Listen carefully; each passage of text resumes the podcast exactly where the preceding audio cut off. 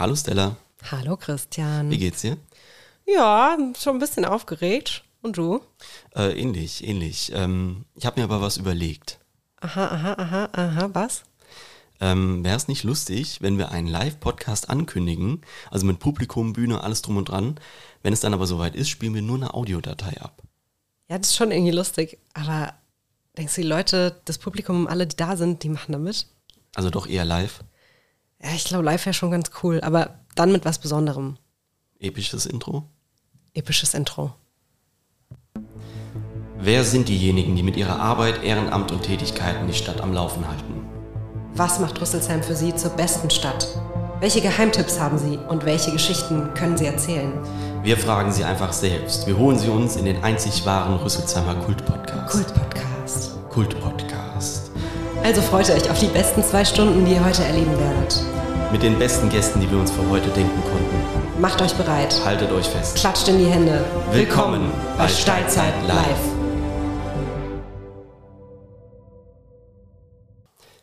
Zu viel Pathos?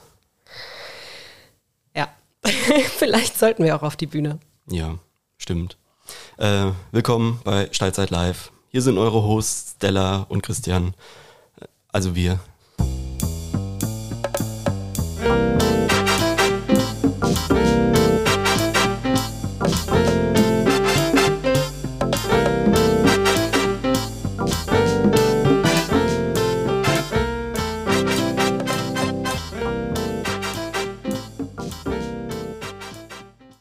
Hey, hey, Christian hier aus dem Schnitt. Äh, direkt zum Anfang. Äh, wir sind live und bei live passieren ab und zu mal Fehler. Deswegen wurde hier offenbar zu spät auf den Aufnahmebutton gedrückt. Deswegen fehlt so ein bisschen unser kleines Intro. Um es kurz zusammenzufassen, Intro lief, wir sind auf die Bühne, haben ein bisschen getanzt, haben die Leute begrüßt und haben dann angefangen, uns darüber zu freuen, dass Publikum da ist. Und da setzt Stella jetzt auch gleich ein. Publikum. Wir also wir haben eigentlich auch immer Publikum, aber meistens sehen wir es nicht. Also tausende Menschen, die eigentlich auch in meinem Wohnzimmer sitzen, während wir diese Aufnahmen machen. Äh, aber heute können wir euch auch mal ins Gesicht schauen. Das machen wir sonst nie. Ich finde es so krass, dass du es auch machst, weil ich finde es ganz komisch. Also weil ich genau Das- weiß, dass das- es dann, also, dass es dann Das ist, das ist gerade, um die Aufregung zu überspielen. Ich schaue dann immer jemanden an. Nee, weil dann, also wir kennen ja alle hier, wir kennen eigentlich alle hier, die hier sitzen. Ich bin auch froh, wenn ich gleich wieder sitze, weil ich merke, dass die Beine Ich merke es auch in den Knien, das ist richtig unangenehm. Ähm, ja, willkommen bei Steilzeit Live, unserem ersten Live-Podcast. Mhm. Äh, wir sind Kult-Podcast und wir machen was ganz Besonderes. Normalerweise machen so Podcasts irgendwie so zur Jubiläumsfolge, irgendwie die 50., 100. Folge machen sie live. Wir machen es bei der Nummer 9. genau. Ohne Sinn und Verstand, einfach weil es gerade reingepasst hat. Und äh, wir freuen uns umso mehr, dass ihr da seid. Und wir haben heute wirklich zwei geniale Gäste dabei. Voll. Voll. Voll geniale Gäste. Wir haben ja so Ähm, ein, ja. Möchte- Wir haben immer, also, wer von euch hat hier noch gar niemals eine Folge gehört? Wer ist jetzt hier mitgeschleppt worden? Ihr dürft ehrlich sein. Okay, cool, okay, okay. Wow, doch äh, ganz schön viele, alles klar. Schämt euch. Shame on you eigentlich, Schämt ja wirklich. also wir haben in der Regel immer so ein paar feste Segmente ähm, und ansonsten dazwischen wissen wir auch nicht so ganz, was passiert und eigentlich ist es heute genauso. Ähm, eins unserer ersten Segmente jeweils, bevor unsere Gäste überhaupt ähm, dazugeschaltet werden oder auf die Bühne kommen heute, ähm, ist der Tagesspruch und normalerweise macht den Christian, aber ich mache ihn jetzt tatsächlich schon zum zweiten Mal. Das erste Mal ist noch gar nicht ausgestrahlt worden. Ähm, ah, und die, die Sittiche sind auch schon da. Ähm, ich habe gehört, es wird heute noch mehr. Das wird mehr. Die kommen äh, des Nachts hier in ihre Bäume zurück. Also es wird bestimmt sehr schön. Der Tagesspruch ist heute ein Zitat, der natürlich äh, zu dem äh, Setting hier passt, zu unserem Gesamtthema. Wir sprechen heute ganz viel über Kunst. Ähm, Freue ich mich sehr drauf. Und äh, das Zitat ist ein Zitat aus einem Film ähm, von einem Filmemacher, hier auch aus dieser Stadt. Und das heißt, die Stadt war ein idealer Resonanzboden für kreative Ideen und für jede Form der Provokation. Wir liebten und wir hassten sie gleichermaßen. Und die Stadt, von der da die Rede ist, ist natürlich Rüsselsheim. Und dieser Spruch bezieht sich auf die Stadt der 80er Jahre. Und ich denke, dieser Spruch ist weiter tragbar. Also der ist, ich würde den so unterschreiben. Und ähm, wir haben ihn ausgewählt, weil heute zwei Personen da sind, die, ja, die sehr, sehr viel dazu sagen können, wie sehr sie diese Stadt vielleicht lieben und hassen und wie sehr Provokation in der Kunst in dieser Stadt möglich, nötig, ähm, ja, und auch machbar ist. Bevor wir es aber auf die Bühne holen, müssen wir noch ein, das wichtigste Segment überhaupt. Und das ist die Frage, wie geht's dir? Oh shit, ja. ähm, ja, also es ging auf jeden Fall schon mal besser, aber ähm, auch schon mal wesentlich schlechter. Nein, mir geht's voll gut. Mir geht's super. Ich, ich hab, ähm, mir wurde jetzt schon ein paar Mal erzählt, äh, dass sich Leute tatsächlich Sorgen machen, weil wir immer so, so, so Depri klingen. Irgendwie so, das stimmt, oh, ja. Ich sag eigentlich weh, nie, da mir geht's irgendwie, super. Da ist irgendwie unangenehm. Und jetzt, jetzt haben die Leute die Chance, uns zu sehen. Es geht uns gut. Das ist, wir lieben diese Situation gerade. Ja, voll. Und, und ihr könnt auch beruhigt danach nach Hause gehen und äh, hört, überhört einfach dieses, diese Wehwehchen. Aber also, es stimmt, ich sage nie, ja. mir geht's so gut, Christian. Ja. Habe ich, glaube ich, auch noch nie gesagt. Und ich kenn, begegne manchmal oder öfter Leuten, die frage ich das auch, wie geht's euch? Und die sagen dann so aus voller Überzeugung, mir geht's super. Ja. Und das finde ich irgendwie befremdlich. Ist auch meistens gelogen. Also, ist, ist, ist, auch meistens, so, ist auch meistens gelogen. Ja, also uns geht es eigentlich immer so lala und damit sind wir auch okay, oder? Also, ja, wenn die Mundwinkel ja. hier sind, dann ist das top. Wenn wir Podcast machen, ist eigentlich alles ja. ganz gut.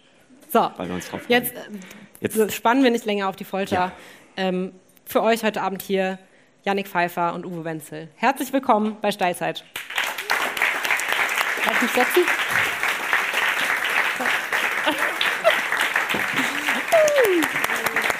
schön. Hallo. Und später zum Einsatz. Ja, schön, dass ihr da seid. Ich sehe den Uwe gar nicht. Ah, doch, da. Wir können ähm, noch ein Stück vorrücken. Ich glaube, ich muss gar nicht sagen, wer wer ist. Das erkennt man oder ihr wisst es vielleicht auch. Ich habe euch ja. natürlich vorher informiert. Ähm, eigentlich in der Regel sagen wir auch am Anfang ein bisschen was zu unseren Gästen, aber ich finde es eigentlich auch ganz schön, wenn ihr vielleicht für euch selbst irgendwie euch vorstellt. Ähm, ihr kennt euch nämlich auch noch gar nicht so gut. Heute kennengelernt. Heute kennengelernt, top. Auf dem Parkplatz. auf dem Parkplatz. Und wie war so der erste Eindruck? Ich glaube, ich habe einen ganz guten Eindruck. Ja, richtig. Wie vertraut. vertraut. Als hätten wir uns früher schon mal gesehen. Ja, ich glaube, ihr habt nämlich tatsächlich auch ein paar Gemeinsamkeiten. Ihr seid natürlich ähm, ziemlich, also alterstechnisch ein bisschen auseinander. Ähm, aber ihr wart auf der gleichen Schule. Ich Echt? Plankschule. Recherche. Oh, oh. ja, ihr wart auf der Plankschule beide. Ah, ja, ja. Mhm. Ähm, du hattest nämlich an Kunst noch bis zum Ende, oder? Bis zum Ende deiner Schulzeit? Kunst. Kunst als Fach? Ja, Grundkurs. Und du hast abgewählt? So schnell wie es ging. Kann ich nachvollziehen. Warum hast du das so schnell abgewählt? Ähm, weil ich mir eigentlich dachte, in Musik, wenn man sich da anstrengt, dann kann man bessere Noten schreiben. Dann hatte ich mich nicht angestrengt und es ging dann eigentlich. Und in Kunst war halt immer, was mich gestört hatte, dieses Vorgesetzte. Jetzt machen wir Tonarbeiten. Ah, das wäre cool gewesen, hätten wir Tonarbeiten gemacht. Wir, haben, wir hatten eine coole äh, Lehrerin gehabt auf jeden Fall, die war sehr alt, dement und hat nicht gut gehört. Und, äh, Ideale Voraussetzung für freie Kunst. Und ich äh, denke auch nicht ganz so gut gesehen, weil ich habe immer nur Dreien bekommen, egal was ich habe. Skandalös. Aber ihr seid beide trotzdem Künstler geworden oder auch gerade noch im Entstehen. Ähm, ja, im Entstehen. Du auf jeden Fall noch im Entstehen. Aber nicht äh, voll professionell. Genau. Ja, erzähl mal ruhig ein bisschen von dir, Uwe. Ähm, ich glaube, hier sitzen heute Abend Leute, die die Uwe bestimmt auch kennen und es sitzen sehr viele Leute, die hier die Jannik kennen. Deswegen finde ich es mega spannend, wenn ihr euch vielleicht mal der anderen Zielgruppe oder der anderen Freundesgruppe sozusagen ähm, vorstellt. Ja. Uwe Wenzel, habt ihr ja schon mitbekommen. Ähm, ja, vielleicht am ehesten bekannt unter dem Namen Wendemaler. Wir haben wir, das war eben eine kleine Künstlergruppe, genau genommen eigentlich zwei Hauptprotagonisten plus Freundinnen, Freundinnen. Ähm, ja, wir haben in den 80er Jahren hier ähm, mehr oder weniger spontan beschlossen, wir machen hier mal Wandbilder. Und ähm, das fiel dann auf fruchtbaren Boden, wie man so schön sagt. Und äh, dann haben wir nicht nur eins gemacht, sondern ein paar davon. von denen mittlerweile schon sehr viele auch wieder verschwunden sind, wie es eben zum Medium Wandmalerei gehört. Kommen wir vielleicht noch später drauf. Ähm, ja, ich habe bis 93 gab es diese Gruppe. 91 ist dieses fürchterliche äh, Flugzeugunglück gewesen, bei dem ähm, mein Mitstreiter Martin Kirchberger ums Leben kam, mit vielen anderen ähm, aus dem Filmteam und aus dem, dem Team der Mitwirkenden. Das ist ja hier in Rüsselsheim sehr gut bekannt und durch den Film von Thomas Frickel auch nochmal sehr präsent geworden. Im letzten, vorletzten Jahr, glaube ich, ist er aktuell gewesen und Teile davon kriegt man ja immer mal wieder zu sehen, ne, bei den Filmtagen zum Beispiel, bei denen ich dieses Jahr zum Beispiel auch war. Genau. Ja, ähm, Du sagst es so locker, dass, ähm, dass ihr dann so angefangen habt, so Wände anzumalen. Aber das ist ja schon jetzt, also wenn ich das jetzt auf die Heutezeit beziehe, äh, ist es, glaube ich, ziemlich schwierig, so öffentliche Gebäude anzumalen. Einfach so, ohne Genehmigung und Stadtverordnetenbeschluss. Naja, man fängt ja da erstmal klein an. Ne? Also wir haben damals äh, unser erstes Wandbild in Altasloch ans ehemalige Kulturcafé gemalt. Das heutige Brauhaus, ne? Ja. Heutige kleine Brauhaus, genau. Das Bild gibt es ja nach wie vor. Erstaunlich eigentlich, dass das so lange gehalten hat. Das ist ja, äh, wenn man nachrechnet, genau 40 Jahre alt ist ja. Ähm, ja. Aber das war ohne Genehmigung. Ihr habt das einfach gemacht. Ja, ja, sicher. Also ähm, Sicher, ja. Dann, das war so ganz beiläufig im Grunde genommen. Also äh, Martin und ich, wir hatten ähm, seit einiger Zeit dann wieder Kontakt. Wir waren schon in der Schulzeit ähm, zusammen, erst dann später aufs andere Gymnasium gewechselt. Es gab damals nur zwei, die Planck-Schule und die Kant-Schule. Und auf der Kant-Schule konnte man Sport als Leistungskurs wählen und das wollte er. Und dann haben sich also ab der 10. Klasse unsere Wege für ein paar Jahre getrennt. Und als ich dann schon Kunst studierte in Mainz, bin ich dem Martin zufällig begegnet. Ähm, auf dem Fahrrad haben uns getroffen, haben ein bisschen geplaudert, die alten Zeiten aufleben lassen und haben uns verabredet, dass wir uns das öfteren mal treffen sollten. Und ähm, ja, das war so eine Zeit, wo das bei Martin noch nicht so klar war, wo es weiter, wie es weiterläuft. Er studierte Sport in Mainz, aber das konnte man irgendwie sofort sehen, wenn man seine ähm, Mitschriften von irgendwelchen Vorlesungen oder sowas sich anschaute, dann sah das mehr nach Cartoon-Zeichnungs-Comic-Seiten äh, aus als äh, nach irgendwelchen wissenswerten Fakten, die er da notiert hätte. Und ähm, ich sagte dann zu ihm, also hör, also ich glaube nicht, dass Sport jetzt so dein, dein Ding ist. Also ich meine, klar, du machst gern Sport, du bist sportlich, aber deswegen muss man es ja nicht gleich studieren. Äh, mach doch mal was Vernünftiges. Guck doch mal, ob du nicht irgendwas Kreatives machst. Du zeichnest, ja, das ist ja deine Hauptbetätigung. Das andere, das wird doch eh nichts. Und äh, ja, also es brauchte nicht mich wahrscheinlich für diesen äh, Schritt, aber im Jahr drauf war er dann an der HFG in Offenbach und ähm, da war das eine andere Geschichte, das hat dann schon besser gepasst. Aber zwischendrin gab es dann eben die Gelegenheit, äh, da in Altasloch loszulegen. Der Martin hatte damals Kneipendienst in diesem Kulturcafé. Das war mitten im Sommer, eigentlich nichts los, heiß. Äh, und wir hatten eigentlich äh, bei einem unserer Treffen beschlossen, wir sollten nicht jetzt nur so kleine Cartoons und sowas zeichnen, äh, muss mal ein bisschen größer werden, die ganze Geschichte.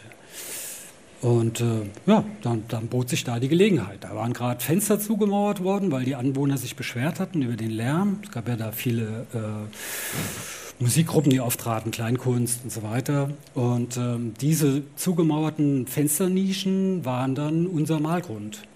Die mussten erstmal verputzt werden, das haben wir dann fachmännisch gemacht. Ähm, und diese Arbeiten wurden vom Klaus Stieglitz, der spätere Drehbuchautor von Martin, äh, fotografiert. Und bei der Überlegung, was könnte man denn da dran malen, kam man dann ziemlich schnell auf äh, die Idee, wir malen genau eins von diesen Fotos an diese Wand.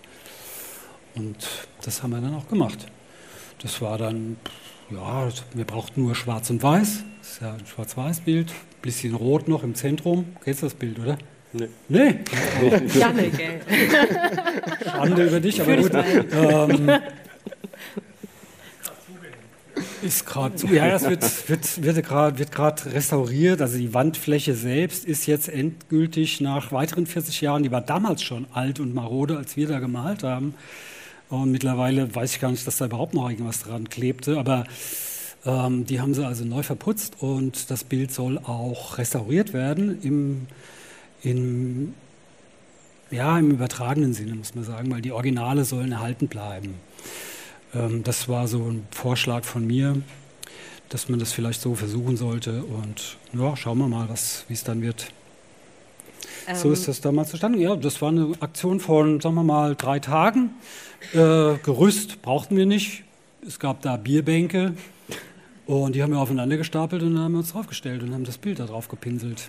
Mit ähm, Rastervergrößerung, wem das was sagt. Also man hat die Vorlage, setzt, ein, setzt zeichnet ein Quadratnetz drauf, überträgt das vergrößert an die Wand und dann malt man da Kästchen für Kästchen sein Motiv da drauf. Es ging hauptsächlich um die Figuren. Den Rest konnte man auch so malen. Das ist ja jetzt nicht so schwierig, ja, diese Umrandung vom Foto. Ja. Und es hat aber auch Anklang gefunden, sogar bei der Politik, habe ich gehört.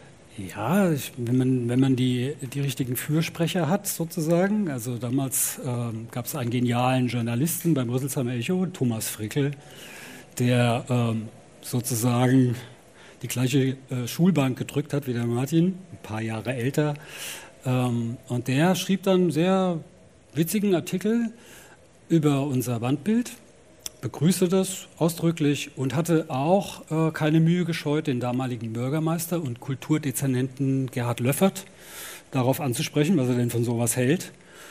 Und er sagte, ja, Gott, doch irgendwie gut, finde ich eigentlich nicht schlecht, kann man, kann man machen sozusagen. Und dann haben wir gedacht, ja, also wenn das so ist, dann lassen wir uns da mal einen Termin geben. Und dann sind wir bei der nächsten Gelegenheit, war vielleicht so drei, vier Wochen später, bei dem aufgeschlagen im Büro und hatten dann so Stapel Fotos dabei von Wänden, die für uns potenziell in Frage kamen. Hatten einfach mal so fotografiert im Stadtgebiet. Und er hat dann sortiert, ja, privat, privat, privat geht nichts, da können wir nichts, brauchen wir keine Mitsprache. Aber das ist städtisch, das ist auch städtisch. Ja, im Prinzip, warum nicht? Könnte man mal drüber nachdenken.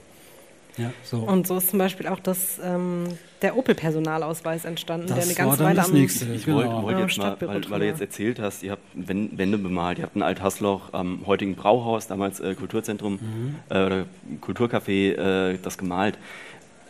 Das, das, das spielt es für mich irgendwie so ein bisschen runter, weil selbst wenn man dich nicht kennt, selbst wenn man Wendemaler noch nicht gehört hat, ähm, jeder von euch hat es im Stadtbild mal mitbekommen. Es ist äh, in Alt-Hasloch, was jetzt glücklicherweise restauriert wird. Der, äh, der Opel-Ausweis an der ehemaligen Zulassungsstelle, der leider nicht mehr vorhanden ist, mhm. am ehemaligen Karstadt-Gebäude, das, äh, das Bild, das die, die Fußgängerunterführungen mhm. äh, in, an der Haslocher Straße, äh, Kurt, Kurt Schumacher Ring. Ähm, du hast in der, im, im Krankenhaus den, den, den Ruheraum, die Glas- oder Glasverfahren. Ja, ja. Also man kann in dieser Stadt eigentlich keinen Fuß vor den anderen setzen, ohne irgendwie auf Spuren von Wendemalern zu Ich glaube, das, das bekannteste oder das, was ich immer sage, wenn ich gesagt habe, ja, der Uwe Wenzel ist bei uns zu, ganz, zu Gast, ähm, habe ich immer gesagt, ja, das ist der mit dem mit der Unterführung, mit diesen Reliefs, mit diesem Wohnzimmer und diesem ganzen Kram. Das mhm. kennen vielleicht noch einige von euch. Ähm, dazu habe ich einen mega spannenden äh, Artikel aus dem Spiegel, das muss man sich vorstellen, Rüsselsheim im Spiegel, ja, 1990, mein Geburtsjahr. Ähm, ja, die kenne ich, glaube ich, selbst noch nicht. Ähm, da, da, stand, das fand ich total schön. Ähm, da gab es eine kurze Meldung dazu. Wohnen im Souterrain heißt das ganze Projekt. Ich glaube, das weiß heute auch kein Mensch mehr wahrscheinlich. Ähm, und zur Eröffnung ist der letzte Satz. Ähm, gab es Einweihungsfest und äh, im Schlafzimmer, also in dem da, wo das Bett und der ganze Kram und der Nachttisch stand, äh, da sollten Schmusesongs und im Wohnzimmer Egerländer Blasmusik ertönen. Ist, ist es so passiert?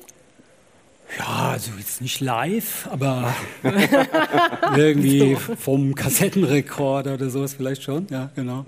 Nee, wir hatten damals auch sogar, äh, das war ja damals noch sehr, sehr schön möglich, äh, eine Kleinanzeige geschaltet, im Echo, glaube ich, damals. Ähm, wo wir diese Wohnung zu mieten angeboten hatten. um darauf aufmerksam zu machen. 1000 Quadratmeter Wohnfläche oder sowas. Ja. ja.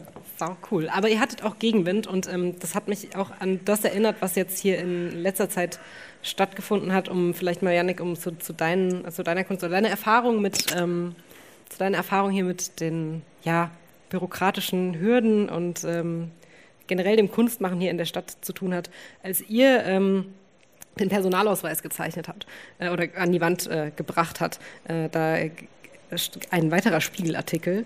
Ähm, da stand dann, die CDU-Opposition verlangt prompt, das Machwerk müsse sofort von der Wand des Passamtes entfernt werden. Adam Opel derart künstlerisch zu ehren, meckern die Christdemokraten, das steht da wirklich, sei eine Geschmacklosigkeit. Die Künstler hätten den großen Sohn der Stadt vom Podest der Ehrwürdigkeit gezerrt.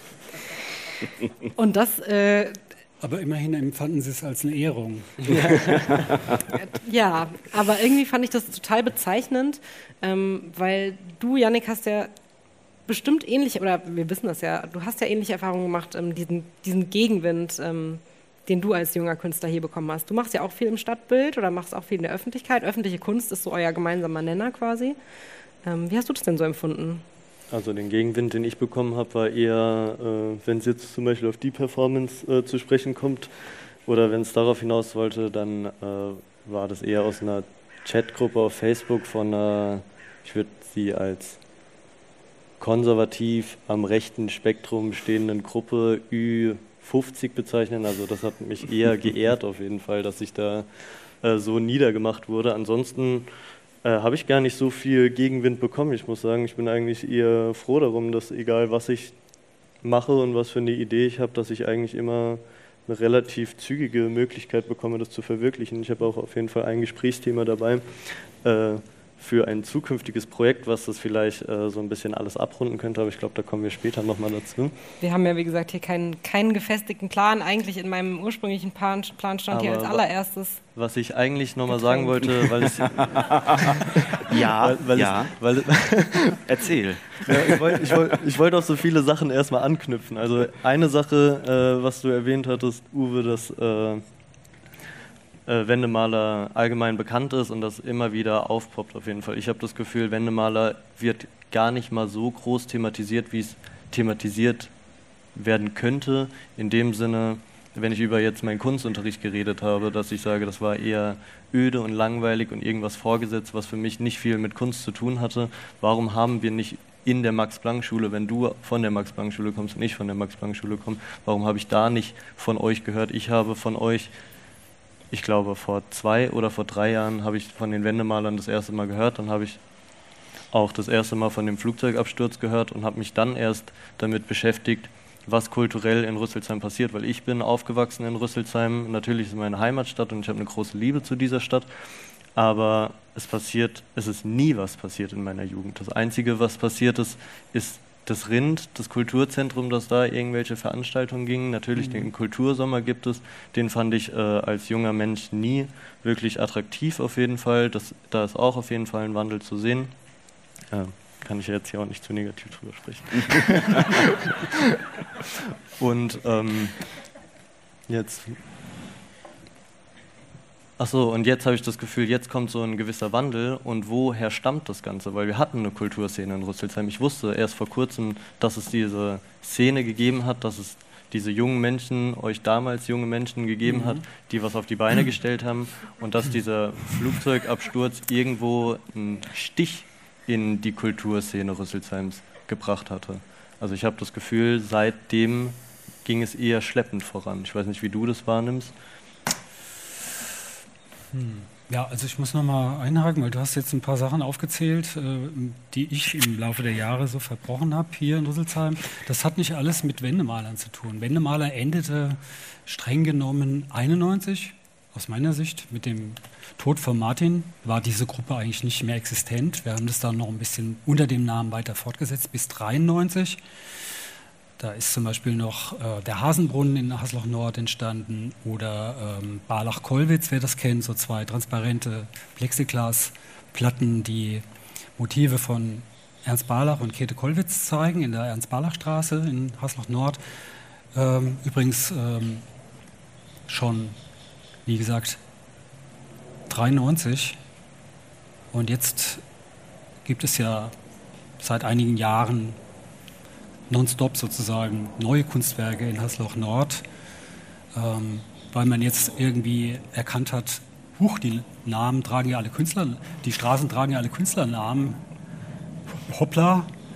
Äh, Du meinst die Gevo-Baukunstwerke, ähm, ja, ja, genau. die Hände und diese ähm, Gemälde, die ja, ja, ja genau. So im Laufe der, der, Jahre da alles dazugekommen ist. Jetzt ja wieder ein neues, soweit ich das mitgekriegt habe.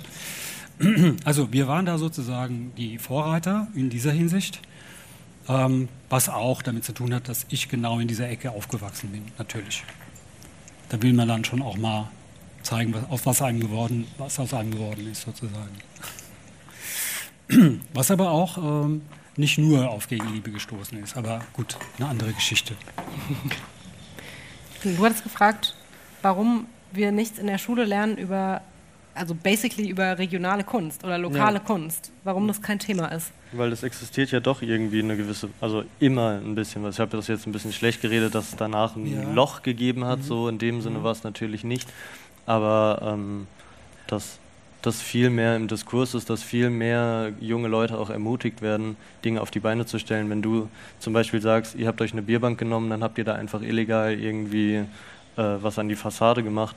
Das ist, glaube ich, heutzutage auch nicht mehr so einfach denkbar wie damals. Natürlich gibt es viel illegale Straßenkunst, da hat jeder seinen Tag und irgendwie seine Spraydose in der Hand und kritzelt irgendwie alle Unterführungen äh, künstlerisch äh, schön. Aber aber ähm, dass eben ermutigt wird, hier ist eine freie Wand, hier ist irgendein marodes Stückchen, was jetzt noch irgendwie drei Monate brach, äh, brach liegt oder so, wo, was man nutzen könnte. Das wäre halt einfach schön, wenn da, oder nicht mal unbedingt das, aber so, dass halt einfach dieser Mut gegeben wird und das weitergetragen wird, ähm, dass man was auf die Beine stellen kann, so auf jeden Fall. Ich finde es gerade an, den, äh, an den Schulen, also diese Idee, dass man ähm, an den Schulen lokale Künstlerinnen auch irgendwie mehr thematisiert. Weil, wenn man wirklich mal zurückschaut, da sind wirklich diverse Leute. Ähm, Stella und ich, wir waren beide auf der Kant und da war es ja wirklich sehr demonstrativ. Wenn man im Foyer gestanden hat, hat man auf diese große Wand geschaut, die von äh, Dieter Ritzert äh, gestaltet mhm. worden ist. Auch ehemaliger Kant-Schüler. Dann hat man noch irgendwie erfahren, dass dieses Gemälde, dieses Porträt von Kant, was immer irgendwie hervorgeholt wird oder im Lehrerzimmer hinkt, auch von Dieter Ritzert gemacht worden das hängt ist. jetzt direkt unten am Eingang. Noch besser. Und ich habe das mit diesem großen Wandding, also ich weiß, dass einige von euch hier auch auf der Kantschule waren und ähm, egal welcher Generation, das ist im Foyer dieses rot-braun ja, so, rot-braune bisschen, bisschen Relief, bisschen Struktur, ein bisschen so genau. Klarlack, ein bisschen Ich habe das erst letztes Jahr erfahren, wie der Künstler heißt. Letztes ja. Jahr. Ich bin schon länger nicht mehr auf dieser Schule. Und wie Fuck. heißt der? Ritzert. Ritzert. Dieter Ritzert. Hä? Ah, aber ich kann, ich kann dir auch sagen, wo er liegt. So tot meinst du? Ja, ja so tot, wo er umgezogen ist. Wo? Äh, auf dem Waldfriedhof. Echt? Was auch mal eine, eine, eine, schöne, schöne Erfahrung ist, einfach mal über den Waldfriedhof. Werfe ich jetzt einfach mal so wild rein. Lauf mal über den Waldfriedhof und guck nach Namen. Äh, Dieter Ritzer, Ludwig Dörfler. Ist auch ein cooles Künstlerinnengrab dort, was noch gar von, nicht bewohnt von Inge. ist. Von Inge, Inge Besken, ja. zum Beispiel. Aber das Grab existiert schon. Das Grab existiert schon. Mhm. Für das sie hat sie und für ihren, sich selbst gestaltet, für sie und ihren Sohn. Interessant auf jeden Fall. Ja. So, jetzt wir, jetzt, Anyhow. Ich habe hab versucht, jetzt äh, das, das Thema gerade mal so ein bisschen so einen Cut zu machen, damit wir zu. Äh Aber eine Sache habe ich noch, weil, das äh, hat, das hat kein, das äh, weil, weil, weil wir es darüber hatten, äh, dass in Schulen drüber gesprochen wurde, äh, nicht genug drüber gesprochen wird. Die, in der Sophie-Opel-Schule wurde im Kunstunterricht meine Performance thematisiert. Und das hatte mich auf jeden Fall sehr geehrt, als ich das gehört hatte. Und da wurde drüber gestritten und da wurde auch drüber gestritten, ob das Kunst ist oder ob das, also ist das noch moderne Kunst oder ist es Schmutz, so ein bisschen wie bei der Facebook-Gruppe die Thematik war. Und das hat mich eigentlich sehr gefreut, als ich das gehört habe, weil genau sowas äh, ist ja irgendwo ein Anstoß, der mich freut zu hören, wenn, also weder gut noch schlecht, mhm. egal wie drüber geredet wird, dass drüber geredet wird und dass irgendwie ein Kunstbegriff versucht wird zu definieren, den darf ja jeder individuell irgendwie für sich finden. hat mich auf jeden Fall gefreut. Wenn du sagst deine Performance, dann meinst du das, was hier hinter uns das, zu sehen ist. Ich weiß, ich weiß, dass einige von euch auch bei der Performance mit dabei waren. Ähm, ja, sag gerne noch ein, zwei Worte dazu, weil wir sind ja auch ein auditives Medium mhm. und äh, einige Leute werden das sicherlich nachhören.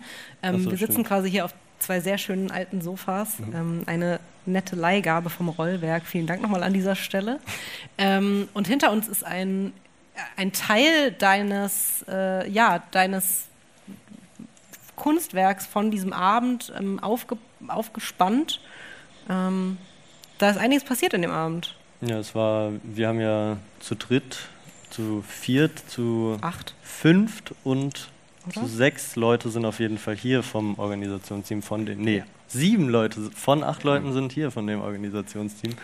Ähm, wir haben ja das Bel Air Festival gestaltet und ich durfte äh, dann auch eine Performance machen und hatte, äh, ich habe generell immer Lust, irgendwie was Extremes zu machen oder irgendwas äh, generell mich mit dem Thema Scham zu beschäftigen, dass ich mein Gefühl der Scham irgendwie überwinde und habe mich mit sozialen Medien auseinandergesetzt und wie meine Generation oder auch sehr ich-bezogen herangewachsen ist mit sozialen Medien.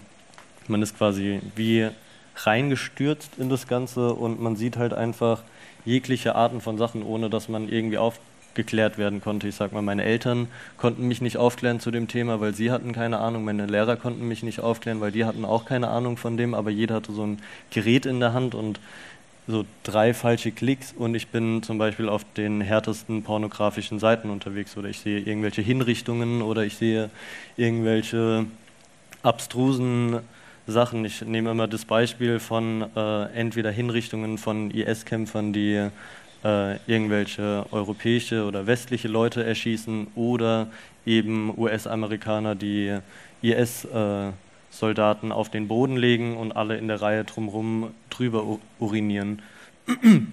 Und diese Welt ist in dem Sinne grausam. Äh, da hätte ich auch auf jeden Fall noch einiges zu erzählen, äh, warum ich das so empfinde.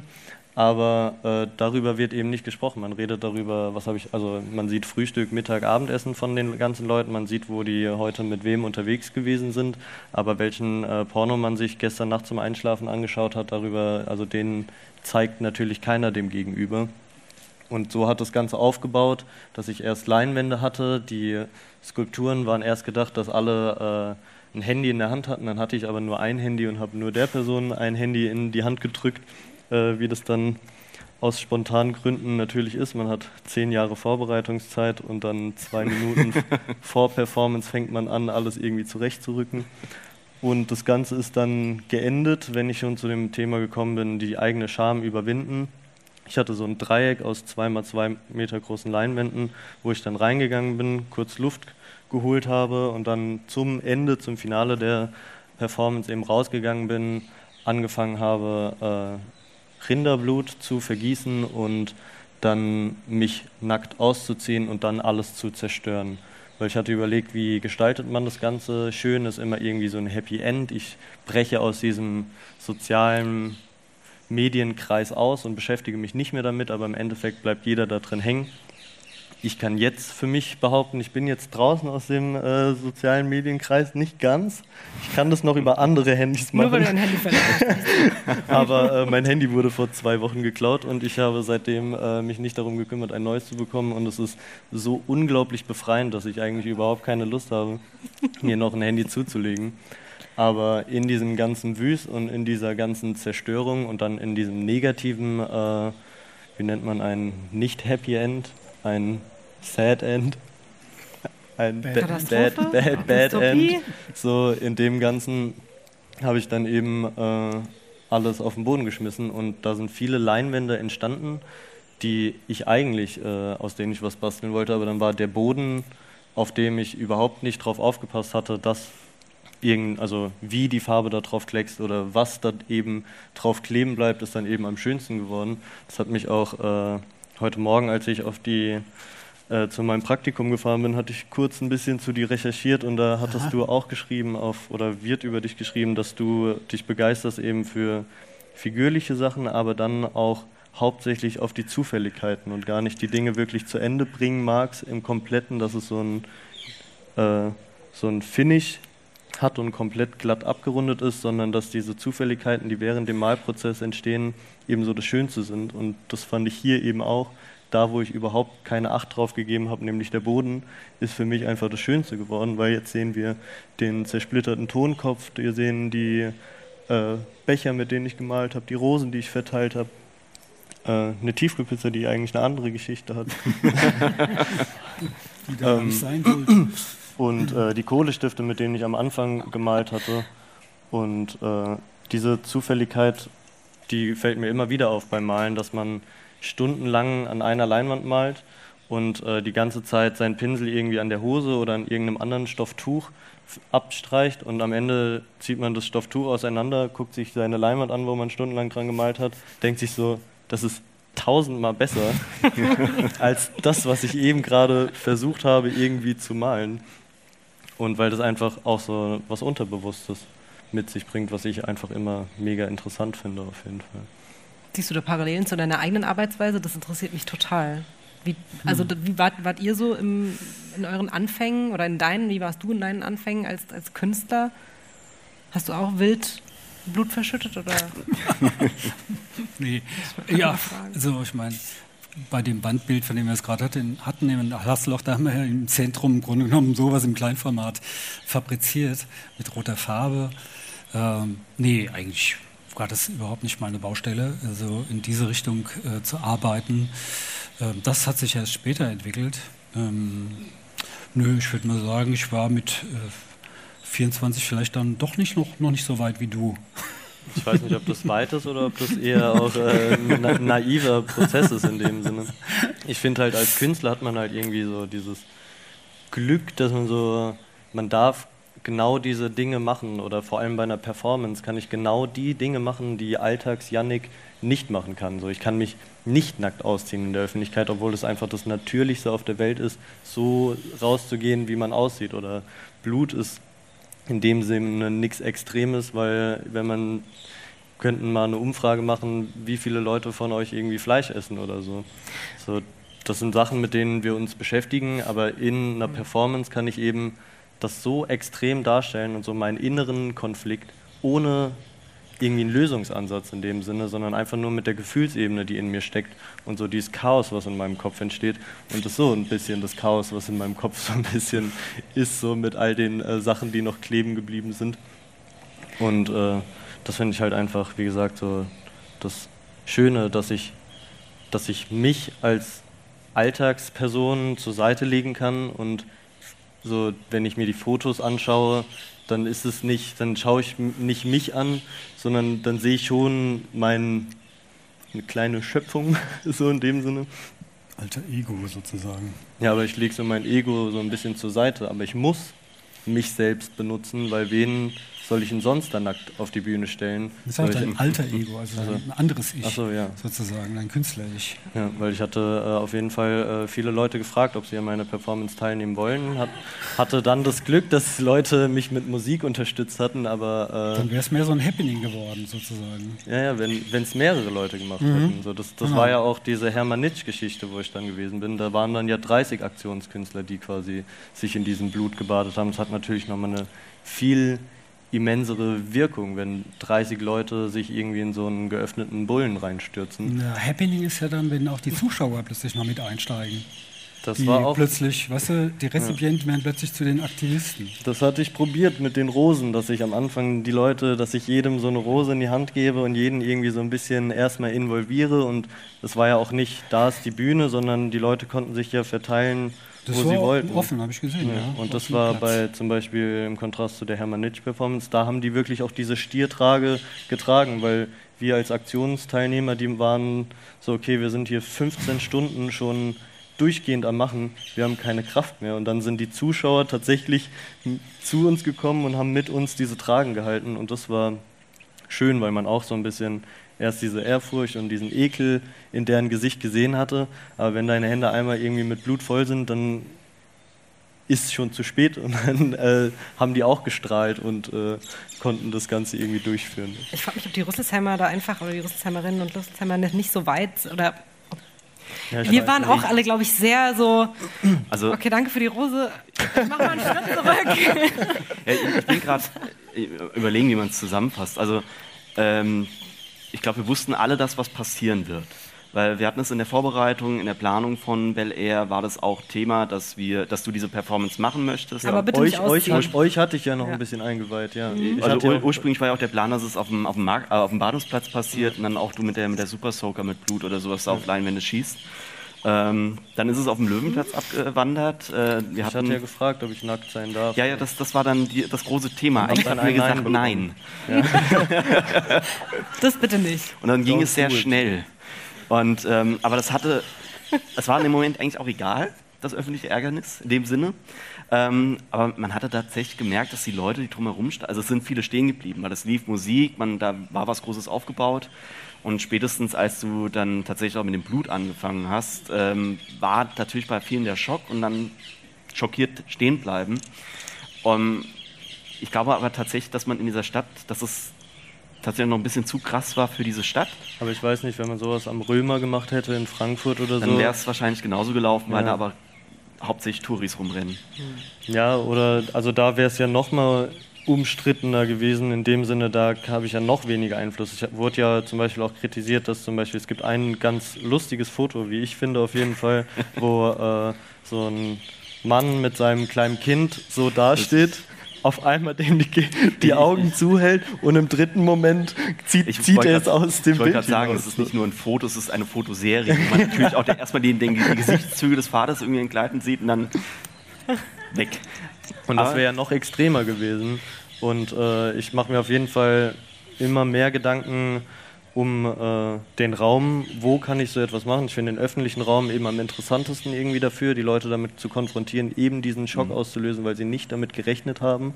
So vielleicht mit einer gewissen Vorahnung oder so, aber ich hatte eigentlich versucht, nicht zu vielen Leuten direkt äh, alles zu erzählen, obwohl ich mir da immer sehr schwer tue, weil ich da irgendwie so eine kleine Bubble-Tasche bin auf jeden Fall. ja.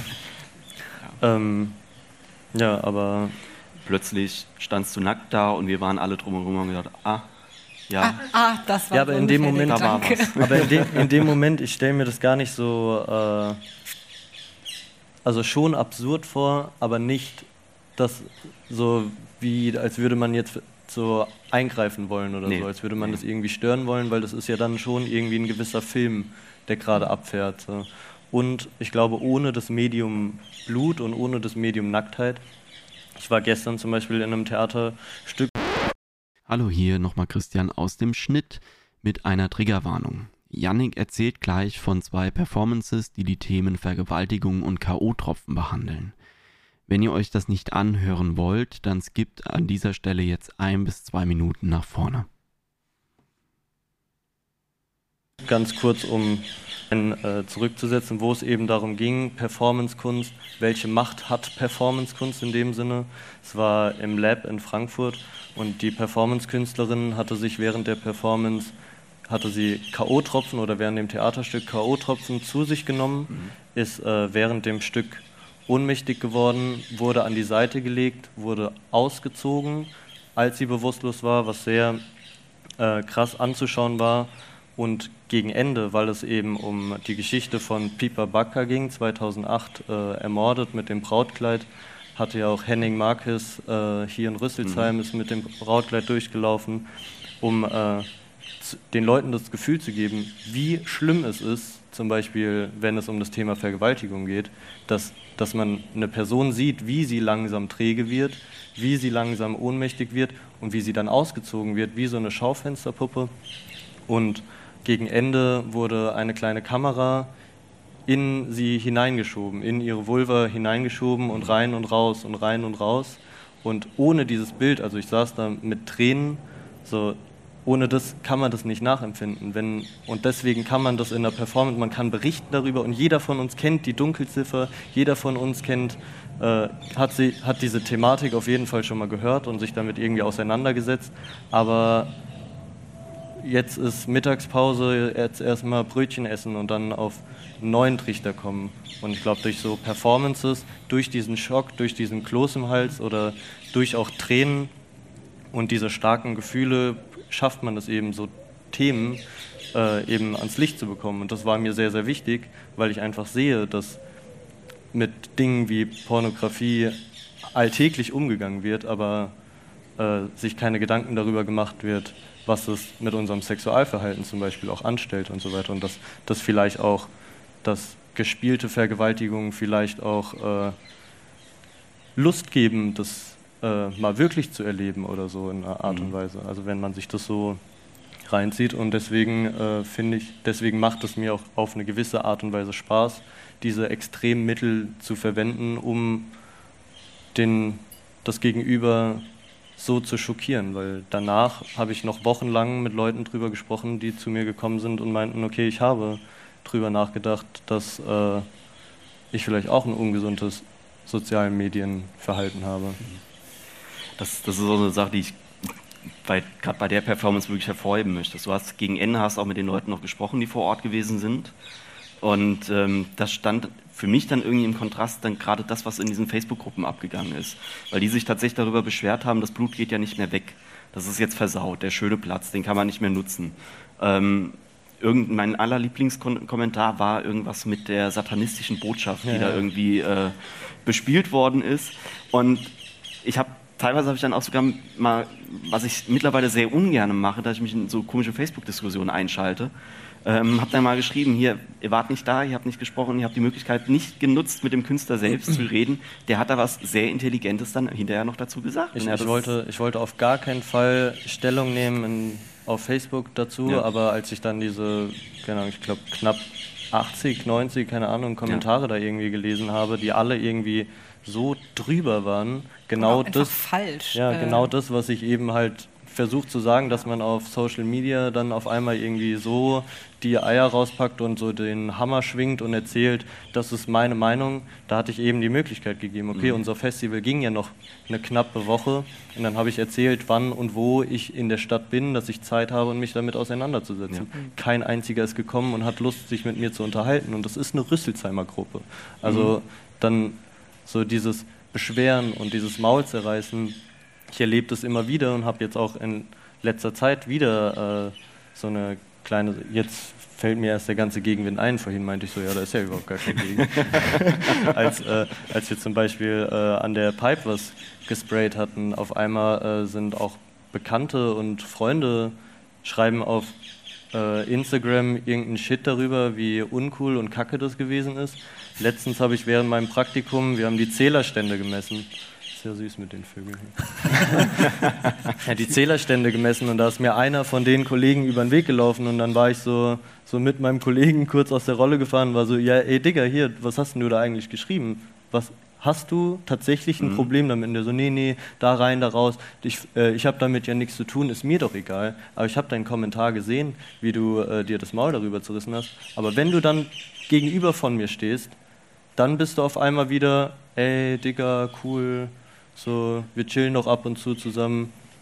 Ich finde den ja auch korrekt, aber ich frage mich halt, warum, warum man dann sich zwei Wochen nicht sieht und auf einmal hat man den Mut und den Elan und irgendeiner blitzschnellen Sekunde fühlt man sich in seinen vier Wänden irgendwie wohl und auf einmal kann ich meine Meinung hinausposaunen. Und ich glaube, das lernen wir durch Social Media, diesen Mut quasi die eigene Meinung rauszubringen. Und die eigene Meinung zu sagen und zu verkünden ist wichtig und richtig in dem Sinne, aber halt, es ist, es merkt man ja auch hier, es ist hier auch schwieriger zu sprechen, als wenn ich unter Leuten bin, weil man so wie auf dem Servierteller gerade präsentiert ist.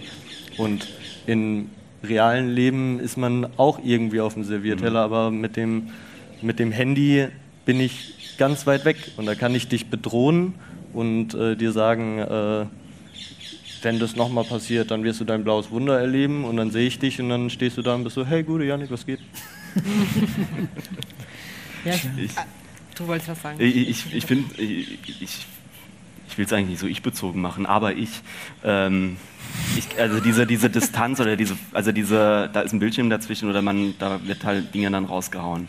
Ich erfahre das immer wieder selbst, habe jetzt aber, weil ich in den letzten drei, vier Monaten etwas gemacht habe, was auch irgendeine Art Performance gewesen ist. Meinst du den Spiegelkasten da? Ja, Ja, ja, das war ja genau, noch den- schöner. Das war ja noch schöner. Die andere Performance. Die, ja, politische Performance. 197. Ähm, Achso. Ähm, da hatte ich auch eine sehr schöne Erfahrung, dass, ähm, dass dann nach einer Diskussion, nach einer Podiumsdiskussion, sich äh, hinterher dann auch eine, eine dieser Personen bei mir gemeldet hat, die auch immer gegen mich abledert und irgendwelche Scheiße über mich berichtet. Aber auch immer dieses Konter und Anti. Ähm, mich dann irgendwann angeschrieben hat, gesagt, ja, Herr Bienen, ich war bei dieser Podiumsdiskussion. Sie sind ja ganz sympathisch. Und die haben nur gesagt, ja, ich habe aber auch nie anders gesprochen, anders argumentiert. Sehen Sie es als Learning. Und seitdem habe ich von diesen Menschen nie wieder was gehört. Also es, es, es hat, hat Erfolg. Wie war das? Ich- hm, Sorry. Ja, eh, nee, was du hast. Heute ist alles anders. Ich darf heute gar nicht so viel sagen.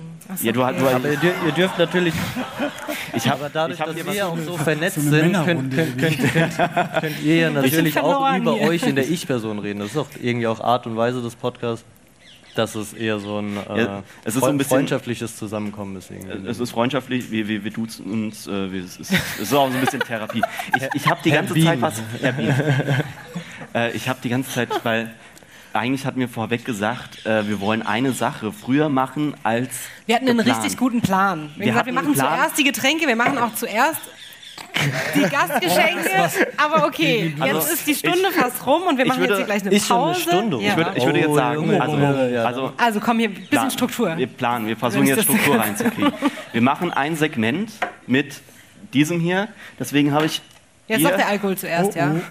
Also, äh, dö, dö, dö, dö, dö, dö. auf einen kurzen. Okay. Äh, wir fragen unsere Gäste immer, also für die, die uns noch nicht gehört haben, immer noch, schämt euch. Äh, wir fragen unsere Gäste immer nach einigen Dingen. Wir haben einen Fragebogen, Also, das muss ja da komme ich gleich auch noch aufgebaut zu. Und äh, eines der Segmente oder eines Genau, der die Sachen, die wir mitbringen wollen, ist, dass wir unseren Gästen die Aufgabe geben, ein Getränk mitzubringen, alkoholisch oder nicht alkoholisch, von dem sie der Überzeugung sind, dass es einfach viel zu unbekannt ist. Und heute haben wir zwei Gäste, wir haben zwei Getränke, glücklicherweise eins alkoholisch, eins non-alkoholisch. Alkoholisch. Und ähm, der Plan war eigentlich, dass wir mit dem beides, nicht ja. alkoholischen anfangen, damit wir so ein bisschen was zum Süffeln haben. Jetzt fangen wir halt an. Ich habe Haselnuss gelesen. Yannick, oder Nee, nee, das, ich Das- nur, Das gehört äh, alles zu Uwe, das ist auch oder? noch. Oh, so, ja, gut, dann. Deins ist noch im Kühl, in der Kühltruhe. Meins noch im Kühlschrank, das können Ja, wir direkt danach zwitschern auf jeden Fall. anderes. Aber gut, Uwe, was hast du uns mitgebracht? Das ist eigentlich jetzt die falsche Bruch. Reihenfolge. Ich wollte eigentlich gern was gegen den Durst erstmal trinken. Das ist ja nicht gegen den Durst, das ist ja gegen, weiß weiß ich, irgendwie gegen gar nichts, sondern für. Für den Brand. für Spaß, genau, für leckeren Geschmack. Ein Haselnussschnäpschen. Selbst gebrannt? Nein, Ach, der Herr Dirker hat das gemacht. Ähm, Habe ich einem Freund geschenkt bekommen. Schon Toll. vor einer Weile, wie man sieht. Und, das ist aber eine Ehre. Das ist aber Ja. gut, dass du ihn den heute ja, ja, dachte ich. Möchtest schon, du, Ja. möchtest du den, die Ehre übernehmen, ihn auszuschenken? Oder so? ja, ich kann den gern ausschenken, Mach aber du wie das gesagt, mal. also, Also- Durst löscht er nicht, ne? Deswegen, Das ist okay. wir gehen, gehen danach, gehen wir dann in die Pause. Äh, So, ja, dann ist Genau. ja gut. wär also eine kleine Aufgabe für euch. Also ihr dürft erstmal dann Pause machen, 15 Minuten, geht auf Klo, holt euch was zu trinken. Ähm, vielleicht habt ihr es vorne am Eingang schon gesehen. Wir haben da so ein bisschen was ausgelegt. Ein paar Merch. Sticker, ein paar Merch. Buttons, Merchandise. Äh, vielleicht gibt es irgendwann ein T-Shirt. Also wenn ihr euch gut anstrengt, dann machen wir auch T-Shirts. Und ähm, da vorne liegt auch in Kopie unser Fragebogen, den wir unseren Gästen immer mitschicken. Ihr dürft euch da gerne einen dieser Fragebögen mitnehmen. Ihr dürft ihn auch gerne ausfüllen. Wenn ihr auch Fragen habt an mich, Stella oder an Gäste, die wir in den letzten Episoden dabei hatten, Oder schreibt- Vorschläge oder von Leuten, die Vorschläge. unbedingt mit dabei sein müssten mal. Genau. Schreibt das einfach Alles alles, auf diesen Fragebogen und werft den hier vorne in unsere wunderbare Bel Air Steilzeit FKK Fragenbox ein. Äh, ihr habt die Pause über Zeit ähm, und wir machen jetzt erstmal Ja, auf euch. Brüsterchen. Stößchen. Prost. Prost. Nicht überkreuzt. Nicht Leute. genau. Mal schätze angucken. ich kenne die Regeln nicht so gut. Ich habe Freude daran. Wir sehen uns in 15 Kann man auch langsam trinken, Leute. Gut.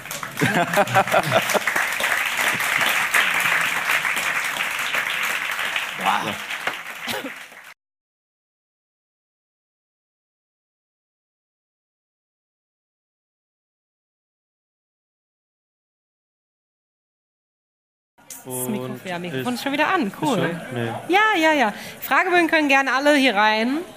Da steht zwar nur Fragen drauf, wie, ich, äh, wie mir gesagt wurde, ähm, aber da können auch die Fragebögen rein. So, also das kannst du bedenkenlos trinken. Das ist universell. Ist nicht alkoholisch. So. Sind wir schon wieder? Wir sind schon, wir sind schon Sind schon wieder live. voll ja. dabei. Prost. Hier wird so. schon getrunken, das ist unfassbar. Wir haben, eh, wir haben alle, alle. Etikette jetzt hier auch fallen lassen. Wir sind alle schon auf der Bühne. Das ist, ist ein Hier wunderbarer wurde schon eingeschenkt, hier wurde auch schon gesagt, was es ist. Ich glaube, niemand hat es mitbekommen, inklusive mir. ich gesagt ich haben, würde jetzt auch noch ein bisschen was erzählen, weil Ach so, ja, erzähl wir mal. müssen ja, es muss ja wieder irgendwie dieser Punkt kommen, wo man merkt, jetzt geht's los. Ja, Der ist jetzt. Erzähl doch mal. Setzt euch. damit es jeder mitkriegt. Super. Das ist so, so Dankeschön. Ja, geht doch. So nice. Äh, ja, willkommen zurück in der zweiten Hälfte. Ich freue mich schon darauf, das zu schneiden. Ich freue mich echt darauf zu schneiden, weil ich habe Ich freue keine mich, dass Ahnung, du was wird. schneidest. Wie schneiden? Es bleibt alles drin. Das ist- muss ja irgendwie der, der wieder macht. noch- Äh, ja, äh, zweite Hälfte. Ich glaube, wir werden heute ein bisschen überziehen, aber ich hoffe, ihr seid da d'accord mit. Uh. Wer Ähm, nicht, der ein, kann kleiner, einfach gehen. ein kleiner Hinweis noch. Ihr habt Okay. vielleicht vorne am Eingang gesehen, da hängt unser großes Steilzeit-Logo transparent. Äh, das ist dafür da, damit ihr so ein bisschen Foto-Opportunity machen könnt. Also nutzt die Chance. Wir klauen uns gleich aus dem Hof noch ein paar Strahler, und dann illuminieren wir das ein bisschen schön. Und dann habt ihr noch so euer Andenken. So, ihr, ihr wart dabei. Für 5 Euro gehen wir beide auch noch mit aufs Bild. Und wenn ihr mich Wunderbar. markiert, ich reposte das, will nämlich auch die Fotos, weil wie gesagt, ich habe kein Handy und so und dann Genau. freut man sich. Also wer uns noch nicht folgt, äh, auf Instagram steilzeit.podcast ist unser Handle. Genau. Mhm. Was ich auch erst gelernt habe, dass das Handle heißt. Das lernt man von Leuten, die so jung sind wie ich. Genau. Wir haben Ja. ein Getränk. Äh, Äh, wir haben ein Getränk. Ja, Ja, ist jetzt. ja das ist unser Shot, unser Shot-Signal. Ja, das ist aber Äh, heute ganz was, ausnahmsweise was so. ganz Humanes. Das ist kein Wasser, Das ist eine ne? Art Limo. Ja? Also, was heißt eine Art? Es ist ein Limo. Was ist das denn? Das nennt sich Mojito. Virgin Mojito. Ja, Merchant. Also ein. Mocktail quasi, ein, ein, ein Long Drink. Ja, irgend so irgendwas. Ich halte überhaupt eigentlich nichts Im von Labor so, von so falschen Sachen, Ah, aber das- ich lasse mich überzeugen. Aber es ist jetzt voll der Trend. Es gibt in äh, Berlin auf jeden Fall viele Spätis oder es gibt generell viel Hochprozentiges, was äh, nicht mehr Hochprozentiges, so Rum, Gin und alles. Also es ist ein, ein Virgin Mojito. Ähm, der schmeckt mega gut, der schmeckt vor allem nach Minze. ja. Ja, Also das macht eigentlich, eigentlich ist Mojito ja auch nur so eine Minz-Lemon. So ein bisschen. Gut Oder so erkannt. ähnlich. Ja, super gut. Sehr schön. Also Vielen Dank. Trinken wir gleich den, gleichen, den, den nächsten alkoholischen, damit wir das alles hinter uns bringen. ja, Ich bin gerade in der Pause schon so ein bisschen ähm, So, nervös ich geworden. habe, äh, ich war einkaufen. wir echt hinterherhängen hier. Was? Oh mein Gott, warum oh, machst du das so auf? kaputt. Und äh, da ist schon das erste Gastgeschenk drin, Oh. auf jeden Fall. Hier ist ein Glas. Kriegst du. Sehr schön. Tja. Top, top. Genau hab- mein Style. Aber ich habe noch, äh, ich. ich hab noch zwei äh, Gastgeschenke, eins für Christian, eins für dich dabei, ähm, die auch Oh, ist natürlich damit äh, einhergehen mit diesem Thema, was ist Charme und weil ich mich jetzt so ein bisschen schäme, das auszupacken auf jeden Fall. Aber du musst. Doch, du musst. Ist es was. Oh, Oh, mein wow, Gott. Nee, mal. nee, nee, nee, nee, nee, ich, ich zeige euch gleich, wie das geht, weil das sieht jetzt erstmal schlimm aus. Aber gleich schmeckt ihr gar nichts mehr, weil ich habe noch ein Zaubermittel dabei, was den Alkoholgeschmack abtötet. Nämlich äh, Limettensaft. Das macht's besser. der, der, der soll da jetzt noch rein. Also der Alkohol ist dann tot, ja? Ja, den, den schmeckt ihr jetzt gleich gar nicht mehr. Äh, richtig könnerhaft hier eingeschenkt. Ich habe zu wenig Als, als hätte ich äh, drei Jahre in einer Kneipe gearbeitet. Du bist eh so ein Tausendsasser. Ich wurde gerade hier aus dem Publikum angesprochen, jemand hat dich offensichtlich gestalkt.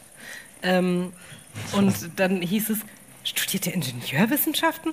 Und das war auch so der, die erste Erkenntnis über dich, wo mir auch alles aus dem Gesicht gefallen ist, weil ich dachte, du bist so Vollblutkünstler. Du machst, du machst jeden Tag nur Kunst in deinem Leben, aber du bist Student und du machst was Richtiges.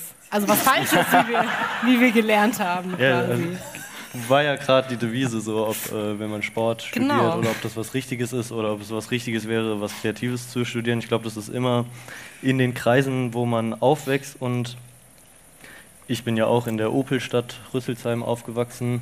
von der wir uns zum Glück nach und nach distanzieren und wir können uns langsam mal ein neues Image zulegen als nur Opel, aber trotzdem, wenn man auf die Max-Planck-Schule geht, dann äh, wird man ja, oder so hatte ich mich gefühlt, ein bisschen konditioniert, dass ein gewisser Prozentsatz auf jeden Fall äh, zum Opel rübergehen sollte und äh, da was schaffen könnte. Ich bin auch auf jeden Fall aus einer kompletten Opelaner Familie. Mir wurde es in die Wiege gelegt, bevor ich überhaupt verstanden hatte, was Opel war. War schon so, der Bub, der schafft auf jeden Fall mal beim Opel so. Das ist krass, dass Vater- es in deiner Generation auch noch so ist. Vater, Tante, Onkels äh, oder mehrere Onkels, mehrere Tanten, äh, Opa, Oma, alle äh, mal beim Opel gearbeitet und ich glaube deswegen, äh, genau deswegen werde ich nicht beim Opel arbeiten, weil äh, wenn man etwas so oft gesagt bekommt, dass man das machen sollte, auch in äh, der rebellischeren Phase des Lebens gegen 13, 14, 15 oder so. Aber irgendwie hatte ich dann trotzdem gedacht, so nach dem äh, Abi hatte ich überhaupt keine Ahnung, was ich mit mir anzufangen habe und deswegen habe ich auch ein Jahr eigentlich nichts mit mir angefangen. und äh, dann angefangen, Ingenieurwesen zu studieren. Der Studiengang war auch eigentlich ganz cool, weil es interdisziplinär war oder heißt. Und äh, jetzt bin ich seit sechs Jahren am Studieren und denke mir, jetzt aufzuhören, ist auch ein bisschen zu spät. Habe einen coolen Betrieb gefunden, wo ich mein Praktikum machen kann.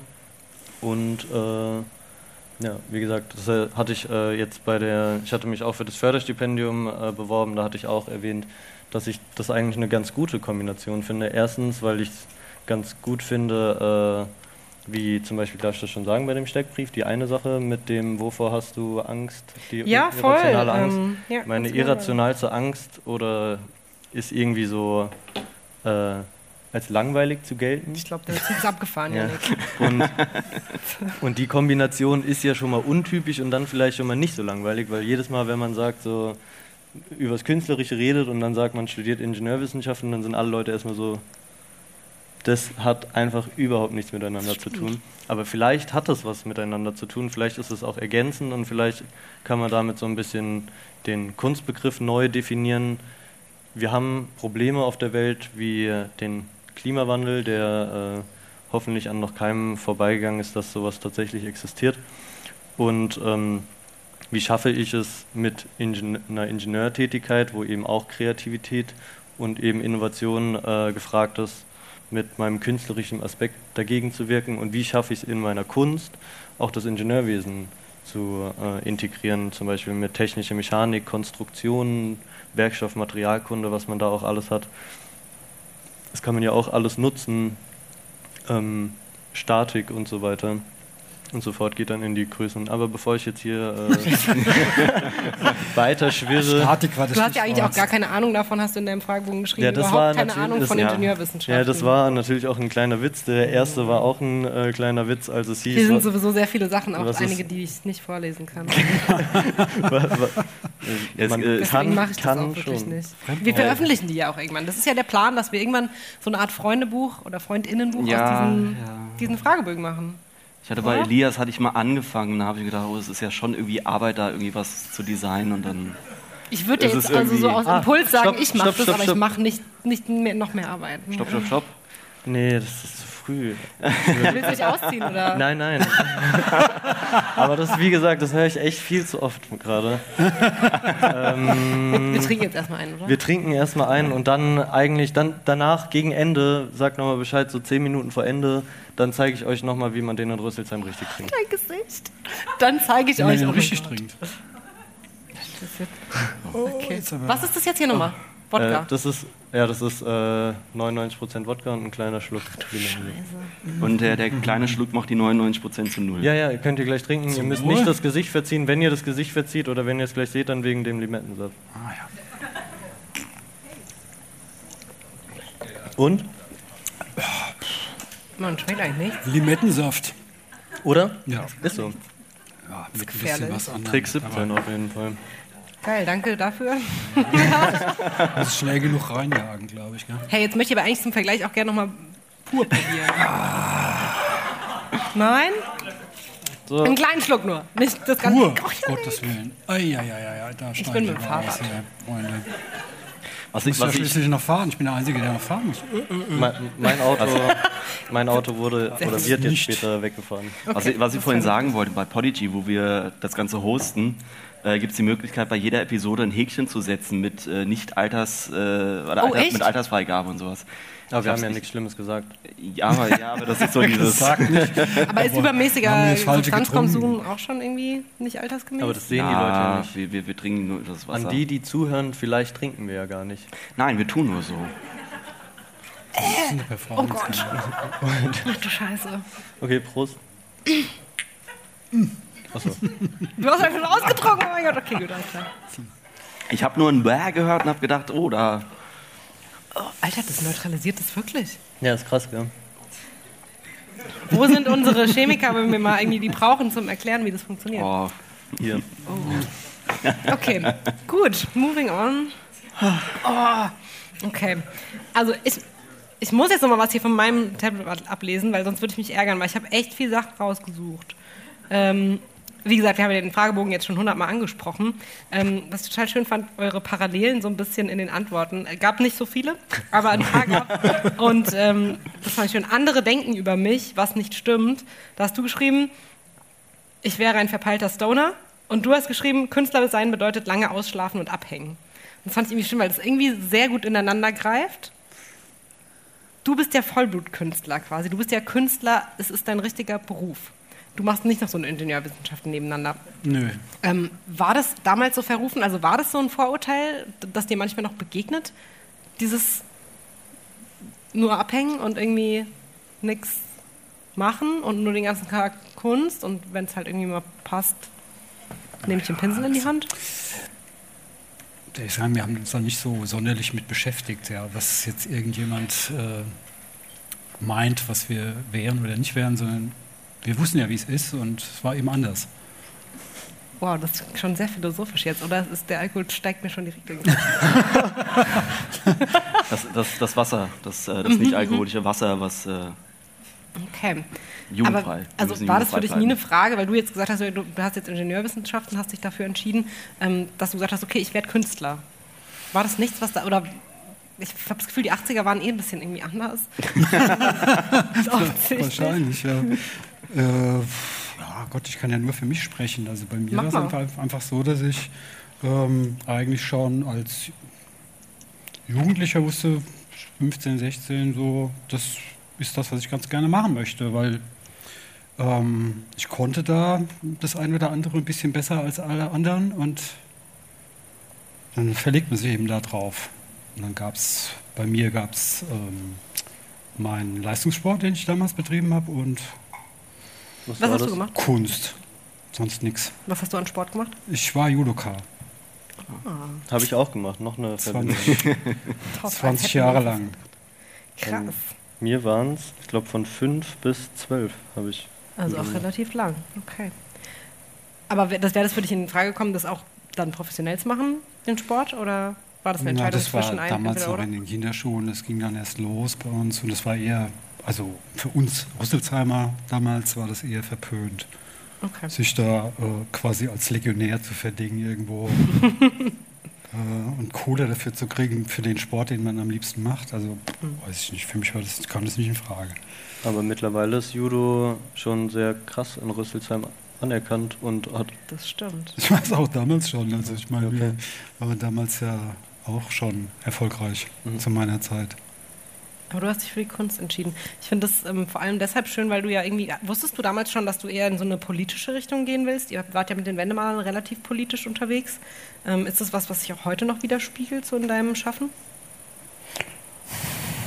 Politisch. Das, was ich gesehen habe an den Titeln deiner Bilder, so- Trinkwasser heißt Ja, eins. also klar, man greift so ähm, zeitaktuelle Themen natürlich auf, die einen beschäftigen und ähm, versucht dann da irgendwie ein Statement zu setzen, aber ist bei mir ein bisschen anders gelagert als bei dir, weil dieses Jahr geht es ja richtig zur Sache, du bist ja sehr plakativ, sage ich jetzt mal, oder sehr provokativ auch, m, offensiv.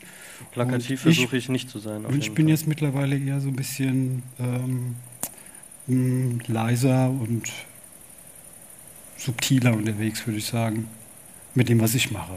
Das hat ja auch nichts mit Performance oder sowas zu tun, wenn man Das stimmt. malt. aber gerade in eure Wendemalerzeiten ähm, wurden ja schon oft irgendwie als Provokation empfunden. Und ähm, das fand ich spannend, als du, Janik, jetzt erzählt hast von deiner, von deiner Kunst irgendwie, was man den Rüsselsheimern so zumuten kann ähm, und was damals als provokant galt und was, was jetzt als provokant gilt. Das finde ich irgendwie spannend. Ähm, worauf wollte ich hinaus?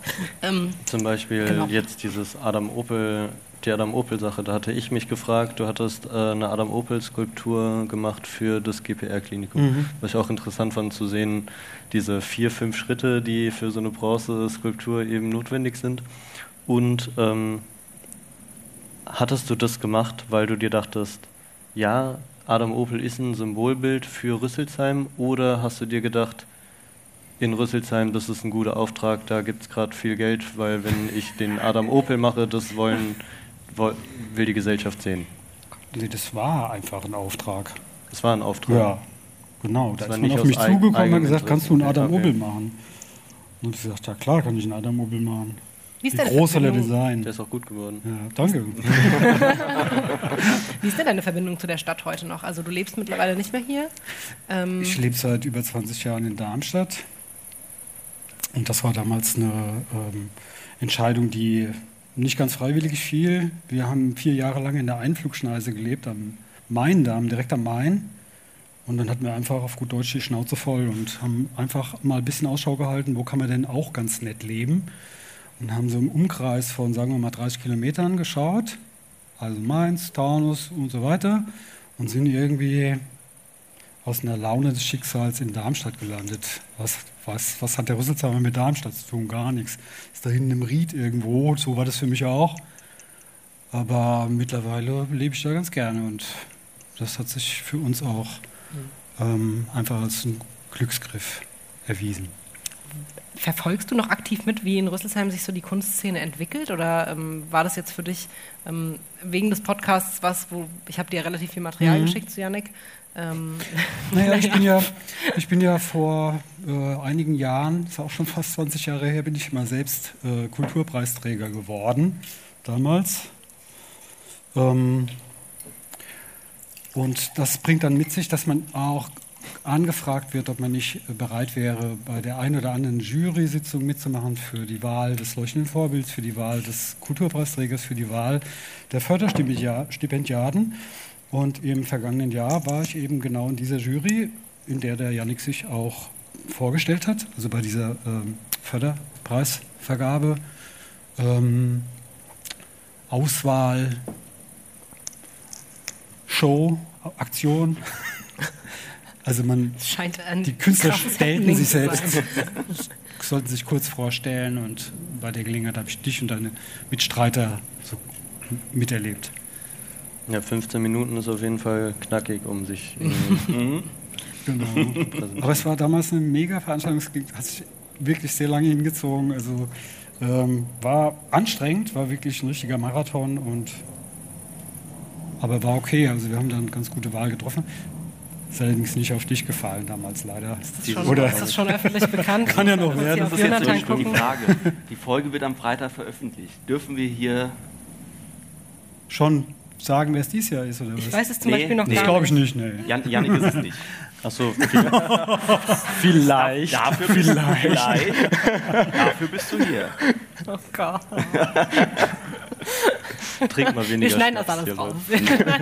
Ja, am Freitag interessiert es eh keinen mehr. Also, um auf die Frage zurückzukommen, Ja. in, in diesem Zusammenhang habe ich mit Rüsselsheim immer mal wieder zu tun und bin, krieg auch folglich dann mit, was zumindest in diesen ähm, Gremien dann diskutiert wird und wer vorgeschlagen ist und äh, weiter.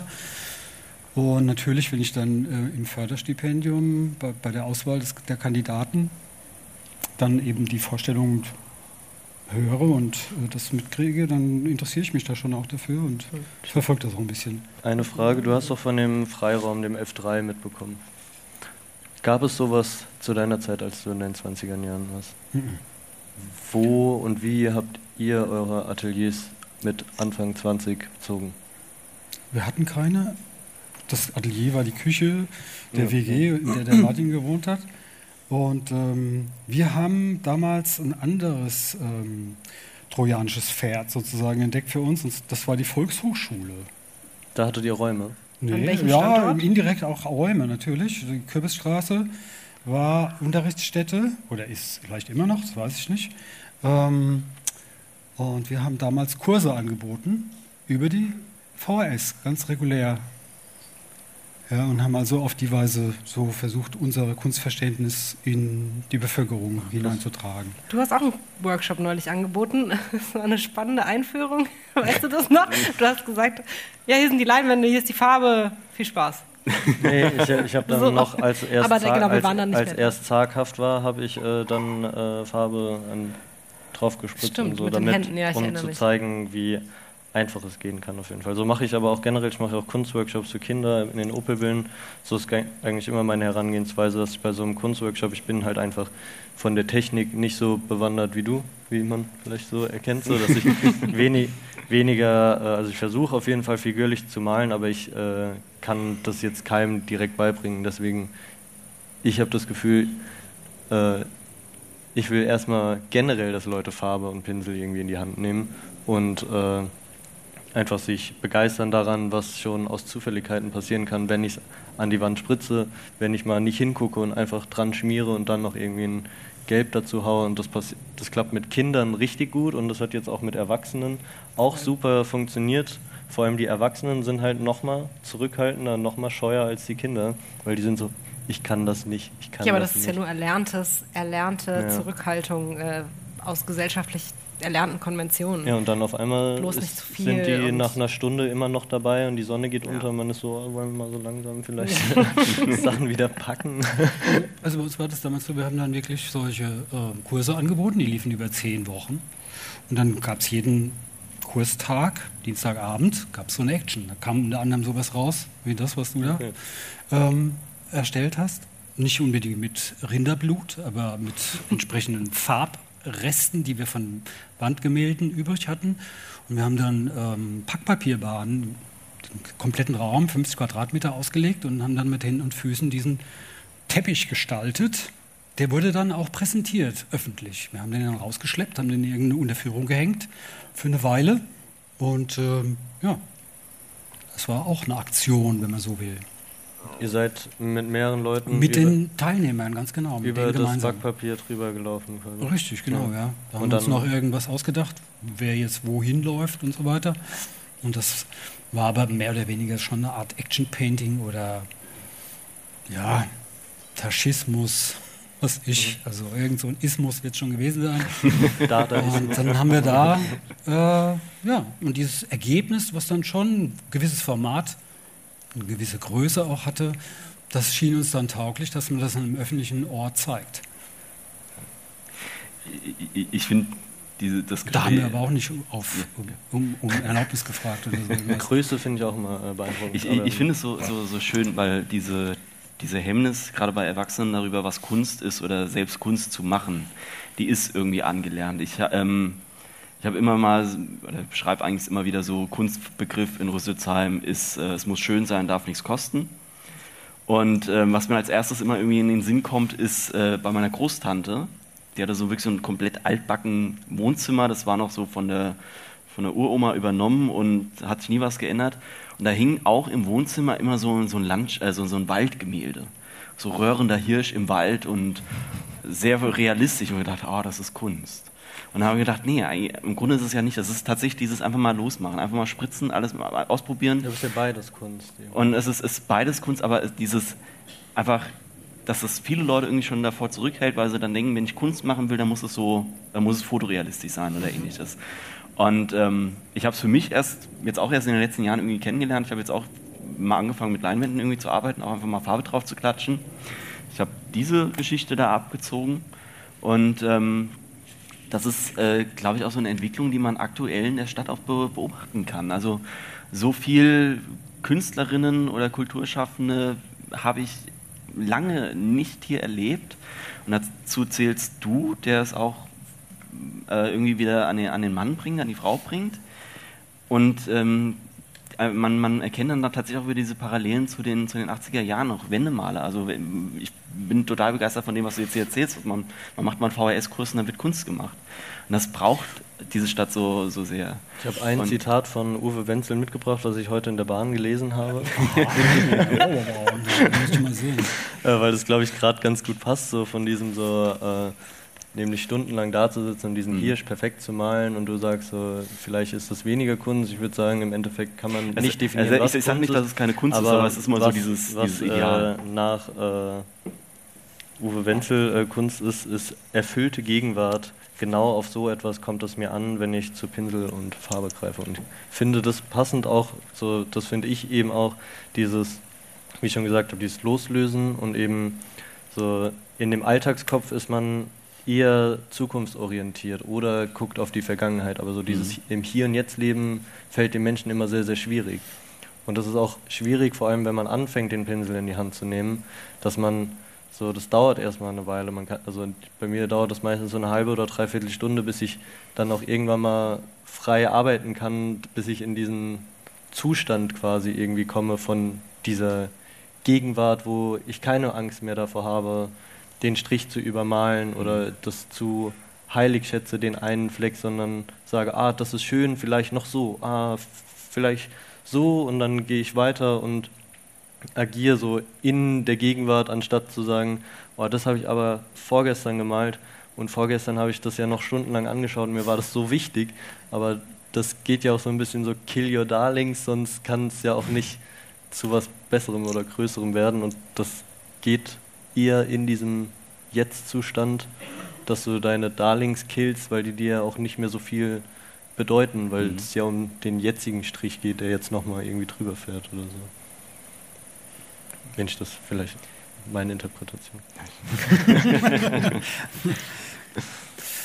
ja, das spielt auch mit rein, aber ich finde, ich fand damals wichtig und finde es auch heute noch wichtig, dass das Ganze irgendwo was Spielerisches behält. Also äh, spielerisch in, dem Sinne, dass es eben ein Ausprobieren ist, ein Experimentieren und du bist da völlig offen. Du lässt es einfach mal laufen und ähm, hast so hast du selbst festgelegte Regeln vielleicht, die du für dich erstmal befolgst und dann macht es ja auch Spaß, die zu brechen und darüber hinauszugehen und wo ganz anders zu landen, als da, wo du äh, ursprünglich vorhattest hinzukommen. Ja, und, und sich selbst zu überraschen, wie du schon sagst, ach, die anderen Leinwände, die drehte ich in die Tonne, das, was auf dem Boden lag, das ist eigentlich das Ergebnis. Das konnte ich dann auch. Das finde ich cool, ja. Ähm, so ist es ja häufig, dass das, was man so im Kopf hat und was man dann versucht, rational irgendwie umzusetzen, ist so ein bisschen krampfig gelegentlich oder haarscharf an dem vorbei, was man eigentlich beabsichtigt hatte. Und nebenbei irgendwo äh, im Verborgenen ist das entstanden, was du eigentlich gerne haben wolltest. Da passiert dann so das Und dann bist du, ist es halt cool, wenn du es auch noch entdeckst. Ja? Also kann ja auch sein, dass es im Verborgenen bleibt. Ja, deswegen habe ich eine ganz coole Gruppe an zwei Kollegen, sage ich mal, mit denen ich viel mache, die mir oft Stellen zeigen, die ich nicht sehe, wo ich dann male, male, male und dann will ich gerade drüber und dann zum Beispiel Dennis sitzt im Publikum, stoppt mich dann in dem Moment und ist so, das ist gerade genau der gute Fleck und dann brauche ich erstmal ein bisschen und gucke den an und sehe, also muss erstmal verstehen, was er da in diesem Fleck Besonderes sieht, was ich noch nicht so richtig erkannt habe, auf dem dann aber viel weiteres wieder dann aufbauen kann, auf jeden Fall. Ja, wir, haben in diesen, in, diese in diesen Wendemaler äh, Laborversuchen haben wir da uns äh, irgendwelche absurden Vorgehensweisen ausgedacht. Äh, wir haben Schaffleien aufgestellt im Kreis, auf jeder stand irgendwie eine Leinwand, irgendein Bildmotiv dazu, meist gerne mal von Memory-Karten oder was weiß ich, also ein Massa-Prospekt oder so irgendwas. Und das wurde dann gemalt, ungefähr so fünf Minuten. Dann hat man die Plätze getauscht und jemand anderes hat daran weitergemalt. Und dann wurde das ganze Bild nochmal irgendwie 90 Grad gedreht und dann wurde da weiter gemalt super. Tränen, und so weiter. Also wir haben bewusst versucht, irgendwas Rationales so ein bisschen auszutricksen und auszublenden und einfach mal dem Zufall ein bisschen mehr Raum einzuräumen. Und ähm, da haben wir uns dann wechselseitig auch drin bestärkt. Also da, ja. Und von da fängt man an. Also die dieser Sachen Teamgedanke, den du gerade ja. beschrieben hast, der, der, ist mir sehr vertraut. Und die Sachen als nicht so wichtig zu betrachten, die man gemalt hat, indem man eben auch, wir haben auch viel zu dritt dann an gleichen Leinwänden gemalt, dann großformatig und dann wenn es eine 2x2 Meter Leinwand ist, dann steht einer links, einer in der Mitte, einer rechts. Und wenn man dann rotiert, dann malt immer der eine wieder über deine Sachen drüber. Und da hat man schon immer mal wieder so einen kleinen Stich im Herzen, wo man sich so denkt, so, oh, das ja, oder war eben grad- auch nicht. Er Ja, kann ja no, auch und dann- sagen, nee. boah, das ist aber cool, das lasse ich mal. Diese Ecke da, nee, und irgend, diese nee, Nase, die ist sehr schön. Und Ja. dann malt er eben irgendwo woanders weiter. Ja, und irgendwann mal kann man halt irgendwie loslassen von diesem, was ich eben meinte, auch Kill Your Darling. Ich finde diesen Schaffen und Zerstören Gedanken eigentlich ganz cool, dass man eben stundenlang sich einer Sache widmet und die dann jetzt, die dann wieder übermalt. Und wenn das jemand anderes für einen übermalt, das meinte ich am Anfang, hat man noch so einen Stich und irgendwann mal so hat es auch irgendwie so eine Art Zufriedenstellung, weil ich dann mit dem nächsten Pinselstrich quasi weiß, vielleicht wird er ja eh übermalt. Dann kann ich den nochmal leichter malen und den dann nochmal weiter gefasst. Ich habe jetzt auch, äh, wir äh, organisieren immer mal so kleine Techno-Veranstaltungen. Da werde ich jetzt alles, was in dem Labor in den Opelbillen entstanden ist, sind so 20, 25 Bilder, werde ich alle dort hinpacken und äh, dort lassen und wahrscheinlich während der Fete wird einiges wieder zugrunde gehen. Erstens habe ich gar nicht so viel Lagerplatz gerade für die ganzen Sachen und zweitens will ich auch diesen Gedanken wieder mich trennen zu können von all diesen Werken, denen ich mich zwei Monaten oder drei Monaten gewidmet habe. Ich, ich, wir schauen uns die ganze, Zeit an. Ich glaube, wir können gleich von der Bühne gehen. Habe und, ich äh, die genau das gleiche habe ich gerade gedacht. Ähm, was, ich, was ich Uwe gerne mal fragen möchte, jetzt nachdem Ja. du einfach mal gehört hast, was Yannick hier erzählt, Mhm. also was er macht, mit wem er da zusammenarbeitet, ist es vielleicht sogar ein Grund aus Darmstadt wieder hierher zu kommen? Wir sind immer noch ein Rüsselsheim-Podcast. also es, Sag ja. ja, Ja, das wäre so ein Generationenprojekt oder sowas, ja. Alt Ähm, und jung. Apropos, habe ich. habe ich äh, schon ein bisschen was zu geschrieben. Hast du? Na dann. Ähm, das wollte ich äh, generell irgendwann mal hier ansprechen. Es hieß ja, wir sollen ein Thema mitbringen. in Genau, der Gastkommentar. Ach, dann lass mal hier sind wir schon. Uiuiui. ich, ich bin gerade am Überlegen. Ähm, ich würde eine Sache tatsächlich gerne noch davor schieben. Okay.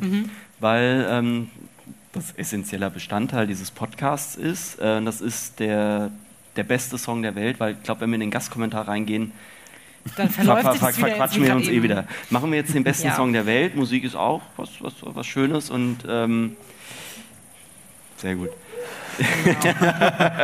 Ihr habt beide was mitgebracht. Ähm, zum Glück, weil die letzten Male waren wir wirklich, mussten wir ein bisschen schimpfen mit unseren Gästen, Ja. die immer geschrieben haben, ja, keine Ahnung, oder ähm, immer stimmungsabhängig, was okay ist, aber wir freuen uns natürlich auch auch auf konkrete Stimmung. Sachen. Ähm, über Yannicks Song habe ich mich sehr gefreut, den kannte ich nämlich tatsächlich. Also Ja. das fand ich nicht so selbstverständlich, weil ich dachte, du bringst irgendwas extrem Wildes mit. Ist es vermutlich auch, aber ich, ich höre kannte ich es. hör viel, viel deutsche Musik und ich höre viel neue, neue deutsche Welle und ich höre viel äh, deutsche Musik eben, ich glaube, das ist aus den 50ern, 60ern, also nach der, auf, aus der Nachkriegszeit der erste richtige Anarchist, würde ich mal so ein bisschen behaupten oder sagen. Finde ich immer noch brandaktuell seine Texte. Soll ich schon sagen? Ja, ja. Es ist äh. Georg Kreisler. Äh, einfach jeder Song wunderbar. Ich habe mich jetzt, also ich muss dazu sagen, auch natürlich stimmungsabhängig. Ich höre auch, äh, mal kann ich den Song auch überhaupt nicht hören, aber Tauben vergiften. Ach, Taubenvergiftung. Ja. Äh, Sehr empfehlenswert. Kenn Also, wem es jetzt hier ja. nichts sagt, ich weiß, dass hier ein paar Kant-Vokal-Leute im Publikum sitzen, die kennen Taubenvergiften Das im ist ein Park. Österreicher übrigens, ne, Kreisler. Ja, Und äh, Genau. da ist auch eine Stelle, wo er sagt, äh, und macht das Studium Sorgen, ja jung und gesund sind sie, das ist doch fein, lassen sie einfach das Studium sein.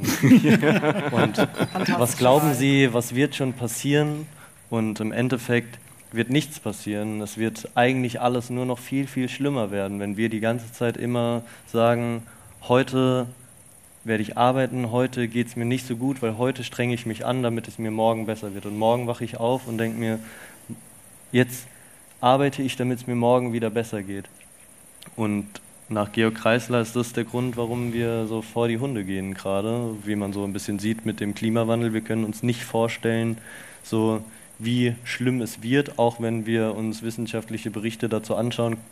Gerade heute wunderschönes Wetter gewesen, uns ging es gut, alle haben gegessen, alle haben getrunken, alle haben hoffentlich äh, ausgeschlafen oder haben, wenn sie überhaupt haben, dann sind es irgendwie Art Luxusprobleme, aber trotzdem ist, äh, sind psychische Leiden vielleicht stärker ausgeprägt denn je. So.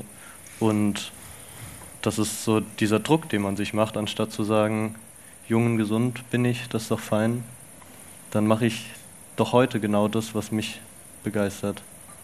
Deswegen studiere ich auch schon seit sechs Jahren. also falls es sich beruhigt, ich glaube, ich habe dieses Jahr mein 21. 22. Semester voll gemacht. Oh. Also mhm. kann ich nur empfehlen.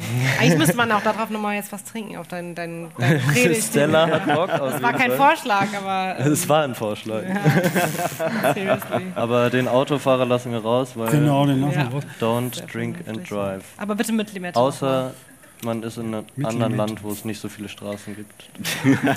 ich dränge mich mal kurz vor mit meinem Song, weil der passt sehr hervorragend dazu, finde ich. Dann mach das. Ähm, ich habe äh, Bob Geldof, The Great Song of Indifference, mitgebracht. Ähm, der sehr gut dazu passt, weil da geht es äh, sehr ironisch natürlich darum, äh, dass einem eigentlich alles egal ist. Und da gibt es auch die Text Textzeile. Ähm, I don't care if nature crumbles. Ähm, und da geht es auch viel um Klimawandel eigentlich oder Klimakrise und dieser Song ist uralt. Ähm, von daher, und es ist ein cooler irischer Vibe in diesem ganzen Song, kann ich nur empfehlen. Und Bob Geldof ähm, persönlich mag ich eigentlich sehr gerne. Ja, Bob Geldof ist gut. Genau. Das war mein Song. Okay. Jetzt Sorry. dein Song. Mein Song, ich hatte ja verschiedene angegeben. Ja, jetzt musst du dich entscheiden. Also einmal ist, äh, Gott, je nach Laune, Monty Python natürlich immer gut. Ich finde einfach den Humor klasse und dieses berühmte Lied da, Always Look on the Bright Side of Life, es hebt einfach die Laune, finde ich, obwohl es eigentlich auch um das Gegenteil geht. Ähm, ja, genau. Aber diese Art von Humor, die, die war auch den Wendemalern eigentlich immer recht nahe. Kann ich, glaube ich, schon behaupten. Für uns alle. Nehmen wir den? Nehmen wir den ja. Song? Ja, nehmen wir den. Stimmungsbild. Ich finde den auch. Nee, du nein, hier, nein, GEMA und so, kennst du das. das ist alles. Franzi, Mann. ähm, äh, du hast schon getrunken. Okay, ich dachte schon, schon, schon getrunken. Okay. Darf ich noch schnell? Ja, ja, ja, also, ja, ja. Okay. Äh, den Song, den ich heute mitgebracht habe, ist äh, Männer 2.0 von Los Paulino. Äh, das ist quasi so die Fortsetzung von Grönemeyers Männer. Mhm. Und ähm, eigentlich auch wieder die, eigentlich, was bei Grönemeyer auch schon irgendwie dabei war, so dieses, wann ist, wann ist der Mann ein Mann? Und Los Paulino verbindet das letztendlich auch noch mit, äh, mit der Frage, was, was interessiert dich das überhaupt? Ähm, sehr empfehlenswert.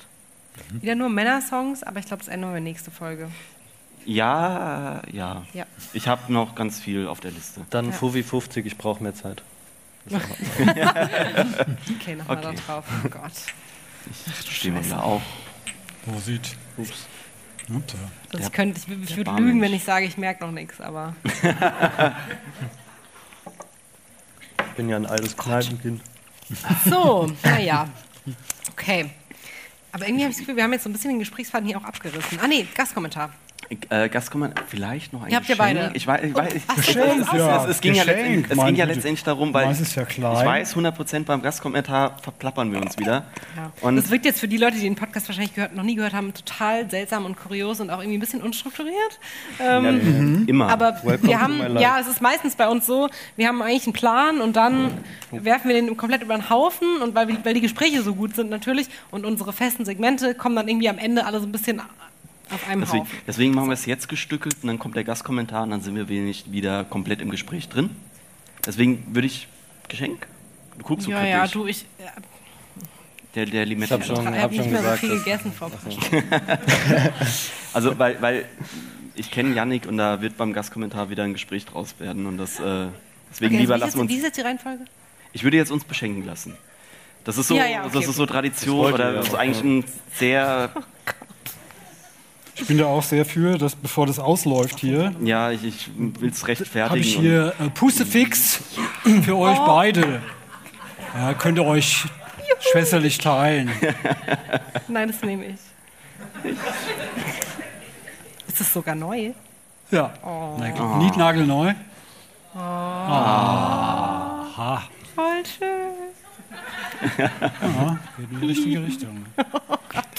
Ich hole mal Wasser von hinten. Ich hab, ich hab, Okay. ich hab, ich hab, ich Ist hab, da noch? Das ist ja nichts mehr drin. äh, doch, Naja, halb voll. kannst ja auch in ein Glas füllen. Aber dann hat niemand von euch mehr was, ne? Das ist okay, ich hab noch Bier. Ähm, ist mein Gastgeschenk dran? Ist Ja, das, bitte. wofür du dich so schämst? Nee, ich schäme mich ja nicht mehr. Ich versuche meine so. Scham abzulegen, aber Ja. es hieß, es geht um Sachen, die man aussortiert hat, zum Beispiel, die man nicht mehr braucht.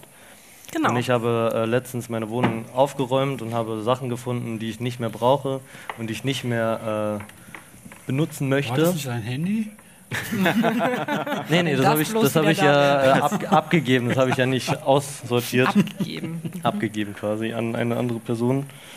Warte, ich muss erst gucken. Hier ist eins Wie hast du da und so hier ist eins. Also erstmal. Äh, erst, könnt ihr Das euch noch ist mal schön. eins, einen Das Sticker machen. sehr schön. Oh, das die- müsst ihr noch auseinanderschneiden, aber das ist nicht das, äh, wofür ich mich schäme. Das ist ja eine gute.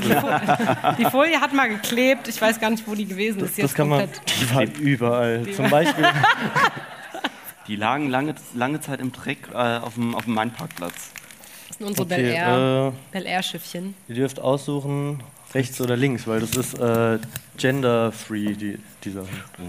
Dann Ich weiß nicht, ob überhaupt jemals schon ein Gender-Geschenk hatten. Nee, aber das sind eigentlich doch. typische genderspezifische Sachen, aber ich finde, das kann äh, jedes. Pink und blau oder? Eins ist blau. Eins ist blau, okay. Ich nehme mal links. Also dein rechts. Mein rechts. Hm. What the fuck ist Und dann kriegst du. schön. Schön. Das sind äh, Sachen, wo ich mir dachte, äh, das ist, ja- macht ja mega viel Cool. Spaß, das alles Ist mal neu. Muss man doch mal fragen, oder? Also- Guck mal, sogar mit Bling. Was hast du denn da eigentlich? äh, ich, ich packe es mal nicht aus. Ja, Ja. sonst ist es nicht mehr hygienisch wie zum Beispiel der Gegenstand. Es ist, Es sieht ein bisschen versifft aus, ehrlich gesagt. Ich habe, äh, glaube ich, den sauer gemacht. Die Franzi. Oh mein Gott. Okay, danke. Warum habe ich es überhaupt rausgeholt? Das war deine Schuld auf jeden Fall. Vielen Dank möchte bei dafür. mir, ich Ich glaube, das sind die ernsthaftesten, die, die ersten richtigen Schrottgeschenke. Schön, Aber- danke Yannick dafür. Kein, ähm, es steht ein Hygienesiegel drauf. Äh, es ist rund. Ja. Es ist äh, ja ein. Vibrationsfunktion. Ich, ich, ich kann es jetzt nicht sagen, weil sonst muss ich bei Podigy nämlich dieses Häkchen setzen. Ja. Aber es ist, so. äh, es ist ein Spielzeug. Ein Ein Spielzeug Spielzeug, das für den Moment, man wo man vielleicht äh, unglücklicherweise die Hose verloren hat. Eigentlich haben wir nur Spielzeuge bekommen, wenn man es Ja, so sieht. ja, aber Es ist ja. unangenehmer, als man sich vorstellt, auf jeden Fall. Danke, Yannick. toll, toll. toll. Müsst ihr auch noch unser obligatorisches Foto machen, immer wo alles noch mit drauf ist, was wir bekommen das lassen wir raus. Wir machen Porträts. Genau, genau. Na, das finde ich total schön. Also das, ähm, ja, ja. Jetzt dürft ihr eure Gastkommentare auspacken, Bitte. oder? Oh, Jetzt haben wir hier eh schon über, zu dem legeren, äh, nonchalanten Teil übergeleitet. Oh, ich kann nicht glauben, dass diese Tüte Ähm, ja, ich wollte ja schon sagen, mit dem Gastkommentar, äh, es geht um ein hat. Können auch Generationenprojekt. tauschen. Ähm, und das Generationenprojekt äh, war eigentlich mal eine Idee, das im D20-Gebäude zu machen. Das, Dein Thema. Mein- Christian mein horcht Thema. auf. Ja. da hatte ich auch eine sehr gute Führung mal von Christian Wien bekommen, auch mit Maximilian Dünkel von der Motorworld. Achso, ja, du, ja, ja, du warst dabei. Und da hatten wir uns, da hatte ich äh, Jonathan Roth auch schon eingeweiht in die äh, in das Projekt. Ich habe das natürlich noch nicht komplett ausgefeilt. Wie gesagt, am besten macht man sowas immer zwei Minuten vor Ausstellung.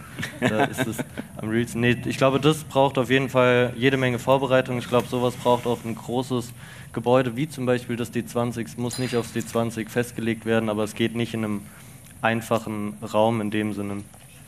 Ich habe mir überlegt, man geht so die Geschichte. Äh, vielleicht äh, für diejenigen, die mit D20 mit der Bezeichnung nichts anfangen können. Das ist der eine Hochbunker auf dem Opel Altwerksgelände. Äh, Nicht der Bewachsene? nicht der, der Cola-Bunker. hab ich mal gemalt. Das glaube ich, weiß niemand. Mit anderen gemeinsam, Geil. natürlich. Womit haben wir hast du das gemalt? gemalt? Die mal haben wir Also gemalt. zur, zur, zur Bahnlinie hin. Das Unter dieser bescheuerten Plane ist ein Wandbild von uns. Wirklich? Was wir damals zum 125-jährigen Jubiläum Das des Opelwerks geschaffen haben. Zeigt ein uralt Omega. als ähm, Computerentwurf, was wir uns damals extra haben von denen zeigen lassen. Ja, Doch, das haben wir da drauf man das denn einfach also wir so haben, aus dem, wir haben aus diesem riesigen Bunker sein? einen gigantischen Computermonitor gemacht. Das kenne ich. Und man sieht, ähm, wenn man da dran vorbei spaziert, heute noch außen die fiktiven Schrauben, die wir da drauf gemalt haben. Die die Blende Die Schrauben habe ich sozusagen schon auf gesehen. dem, auf Die dem Körper halten. Und ich dachte so, ah, cool. Das sind von euch. Naja, die sind von uns. Ich glaube, jetzt laufe ich aber auch mit viel offeneren Augen durch Rüsselsheim. Ja, das ist ja alles vor eurer Glaube ich, Geburt. der Tipp für alle ja. heute Abend. 1987, Krass. sage ich da mal nur so. Aber das verstehe ich nicht. Warum ist dieses Plakat, also natürlich, das Gebäude gehört wahrscheinlich doch, aber das gehört doch der Motorworld und Das nicht ist Motor. Opel. Ich habe gerade die ganze Zeit so Blickduell mit Jonathan. Äh, wir machen was.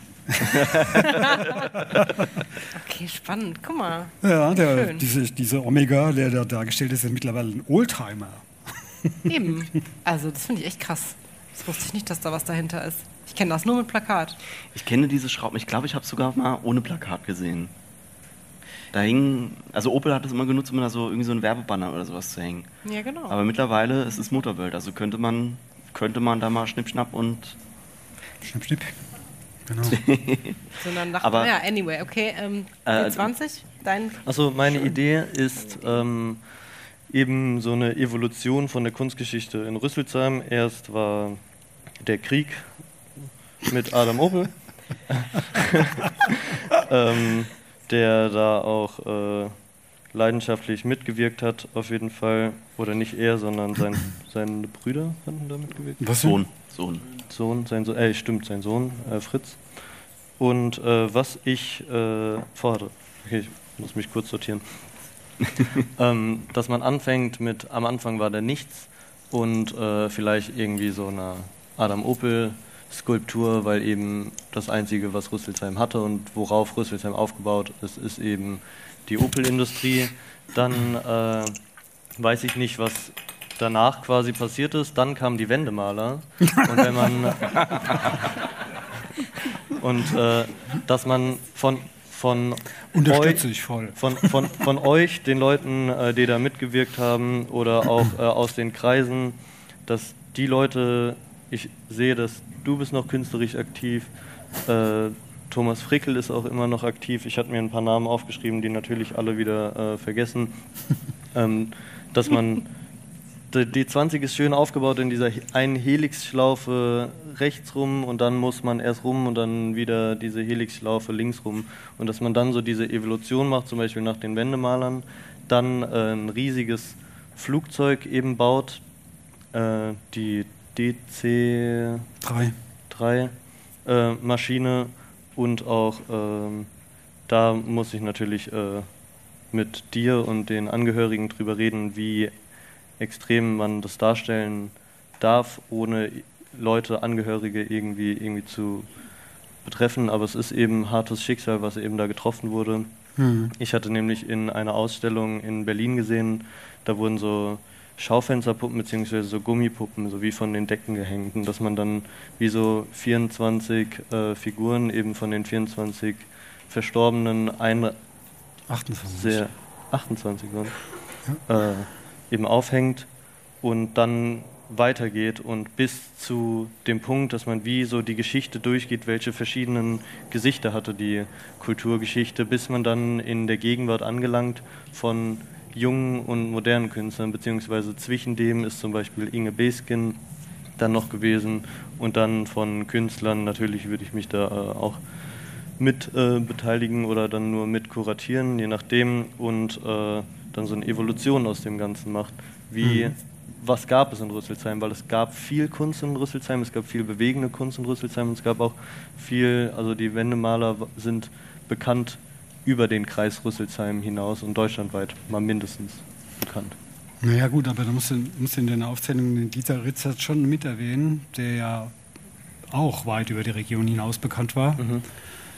Ähm, wenn der damals in Düsseldorf geblieben wäre, dann wäre er wahrscheinlich irgendwann bei der Documenta gelandet oder sowas. Ja. Er hat halt den Fehler begangen, in Anführungsstrichen, wieder nach Hause zu wollen. In Anführungsstrichen, ja. Okay. soll jetzt hier nicht alles runterziehen, aber im Fall von dieser Ritzert muss man das wahrscheinlich schon so konstatieren, dass das irgendwie nicht die geilste Idee war, die er in seinem Leben hatte, aber wie auch immer. Und das, also ich fand die Idee. Der Massimo-Preisträger, ich meine, also da geht nicht viel drüber eigentlich. Ich hatte nämlich, wie gesagt, erst sehr, sehr spät oder erst vor relativ kurzem, erst vor zwei, drei Jahren eben von Wendemalern erfahren und dann, dass man das wie so eine Aufklärung verwendet, dass man eben den Leuten in Rüsselsheim zeigt, hier, wir haben eine Kunstgeschichte in Rüsselsheim, nur von dieser Stadt. Was ist alles passiert, was für eben auch den harten Schicksalsschlag, dass man den mit äh, thematisiert, weil ich eben das Gefühl habe, dass das auch irgendwie fast noch bis heute irgendwie mitzieht und ich auch das Gefühl habe, dass jetzt gerade in den 29ern quasi gerade sich wieder was bildet in Rüsselsheim, dass auf mhm. einmal wieder Gastronomen miteinander arbeiten, dass äh, Gewerbetreibende wieder miteinander arbeiten, dass auch Künstler wieder zum Beispiel wie mit dem Kulturtreff oder durch das Bel Air, dass eben auf einmal wieder ein Netzwerk entsteht, weil es hat lange irgendwie kein Netzwerk geherrscht in Rüsselsheim. Es gab immer mal Einzelkünstler und Leute, die äh, immer was gemacht haben. Sam Kayari dauerhaft auf jeden Fall aktiv gewesen aber jetzt wieder äh, zeigt, was für ein Zusammenschluss gerade entsteht und eine zukünftige Perspektive irgendwie auffasst und aufweist und mit dieser ganzen Ausstellung eben auch Mut macht. Ihr wart sehr, sehr jung. Ich würde mich noch als sehr, sehr jung betiteln oder noch am Anfang und trotzdem diese äh, Leidenschaft, so, die in einem steckt, dass man sich nicht scheut, das zu präsentieren, sondern wenn man sagt, okay, das ist, ich bin noch nicht vollkommen, ich zeige aber trotzdem, was alles irgendwie, was, was in meinem Kopf irgendwie vor sich geht, um das zu präsentieren. Ich glaube, das wäre äh, sehr interessant und auch äh, sehr emotional, weil es halt eben keine geradlinige Kurve ist, die oder keine geradlinige Kurve. Der, der, weißt du, was du meinst? Der, der Ingenieur. Es geht auch wieder runter, ne? Gibt's das? Nein. Geradlinige Kurve? Ich dachte, du wüsstest da mehr. ich kenne mich damit ja, wie gesagt, nicht aus. Hast ja noch ein paar Jahre. Ja. Ich bin ja bald fertig. Sagst du.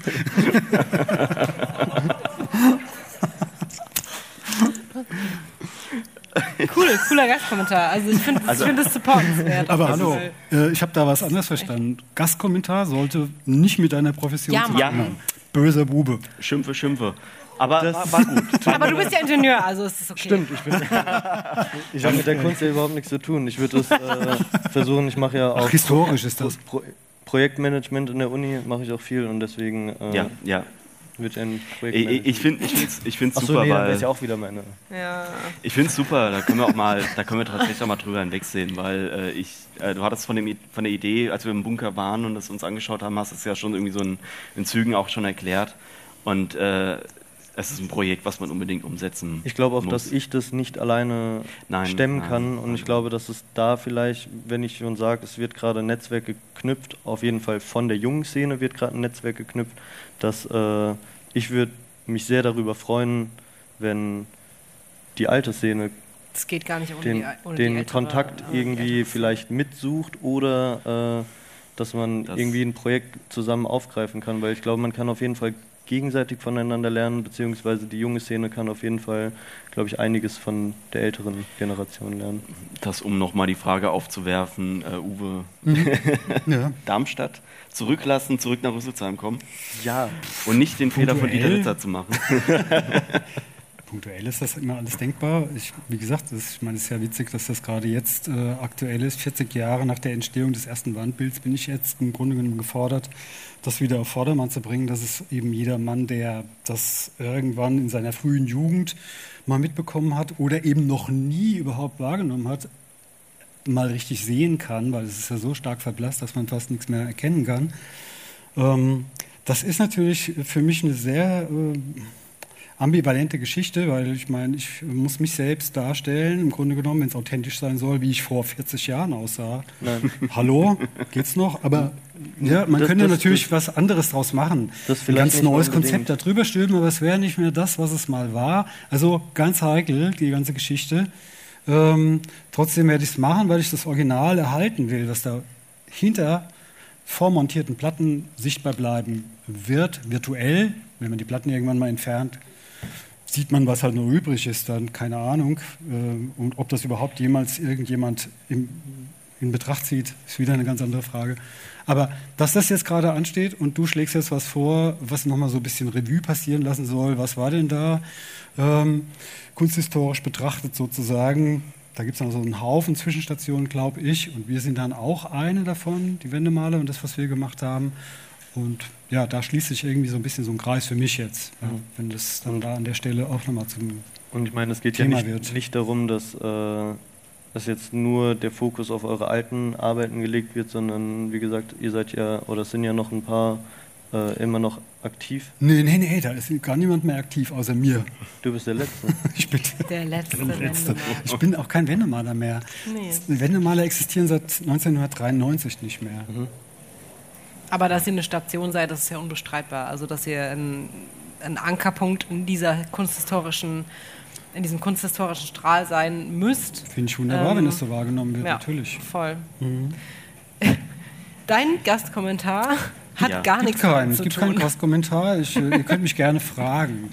Ich ich habe, ich hab, äh, da auf diese Frage geschrieben. Tut mir leid, äh, Fehlanzeige. Ich bin äh, Fachidiot. Ich kann nichts anderes als über Kunst irgendwie und alles, was dazugehört, zu reden. Ich glaube, da haben wir was gemeinsam, Janik. Und äh, das einzige andere Thema, wo ich wirklich sattelfest bin, wo ich aus dem Stegreif was erzählen kann, ist das, was ich 20 Jahre lang gemacht habe, und das ist der Judo-Sport. Das ist ein Kampfsport und es gibt ja hier vielleicht den einen oder anderen im Zuschauerraum, der weiß, was das heißt, einen Kampfsport zu betreiben. Und ähm, ja, dazu könnte ich was erzählen. Erzähl mal. Ja, was denn? Warum ist Wie- es cool? hattest du den Ich habe auch mal Judo Gürtel? gemacht, so zwei Jahre. Ich hatte und fand den schwarzen so Gürtel, cool. ja, in der Tat. Ich fand das nicht so. Also ich, ich bin nicht so richtig in dieses Judo-Ding reingekommen. Aber Hm, ich, also, warum nicht? Ich weiß nicht, ich fand es irgendwie, es war mir zu viel Etikette.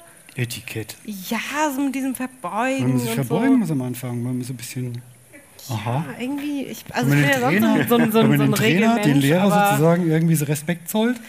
Nee, ich habe keinen Respekt. Nein, nein, ich habe, also, Aber ich finde Nee, ich find das Judo ich- eigentlich so schön, weil das so, es ist zwar eine Kampfsportart, aber es ist nicht, also es ist hier kein einziger Schlag oder kein. genau, und das fand ich kein, schade. Kein, nee, aber das, das ist so doch so schön, weil du musst einfach eine andere Baustelle ansteuern. Dann machst du Jiu-Jitsu oder Karate oder Taekwondo. Genau, Karate fand du ich alles. cool. Darfst du treten, Judo schlagen. hatte ich so, diese Judo-Rolle fand ich cool, fand ich auch noch in Ordnung, so dieses Abrollen. Ja, und das Aber war- darüber hinaus bin ich irgendwie das- nicht gekommen. Also Beispiel diese Faszination Ja, gut, das würde mich mal interessieren, wo, das, wo für dich so die Faszination liegt.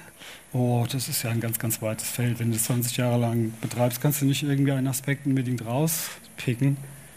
Das ist ja das Gesamte. Du bist- Wie bist du denn da bist es reingekommen? ja also was, Bitte? der Gastkommentar ist ja immer so ein bisschen so, so ein kleines Plädoyer, Plädoyer, oh Gott, Plädoyer für ein Thema. Ein Plädoyer. So. Stella trinkt mal weniger. Also ich würde mal sagen, ich würde mal sagen, ähm, als Plädoyer, ich kann jedem, jeder, ähm, jedem jungen Menschen, würde ich sogar sagen, nur raten, eine solche Sportart zu ergreifen. Nicht, weil es da um Raufen geht oder irgendwie Aggressionen abbauen. Das ist auch ein Aspekt davon vielleicht, zu einer bestimmten Zeit auch nicht unwichtig. Nein, aber es formt die Persönlichkeit ganz generell. Und es bringt dir, es gibt dir was für den Rest deines Lebens mit. Und wenn du es, wenn du das sehr lange betreibst und wenn du es vielleicht dein Leben lang betreibst, umso besser. Das ist eigentlich der Kern einer solchen Sportart, ist, ist eine Philosophie.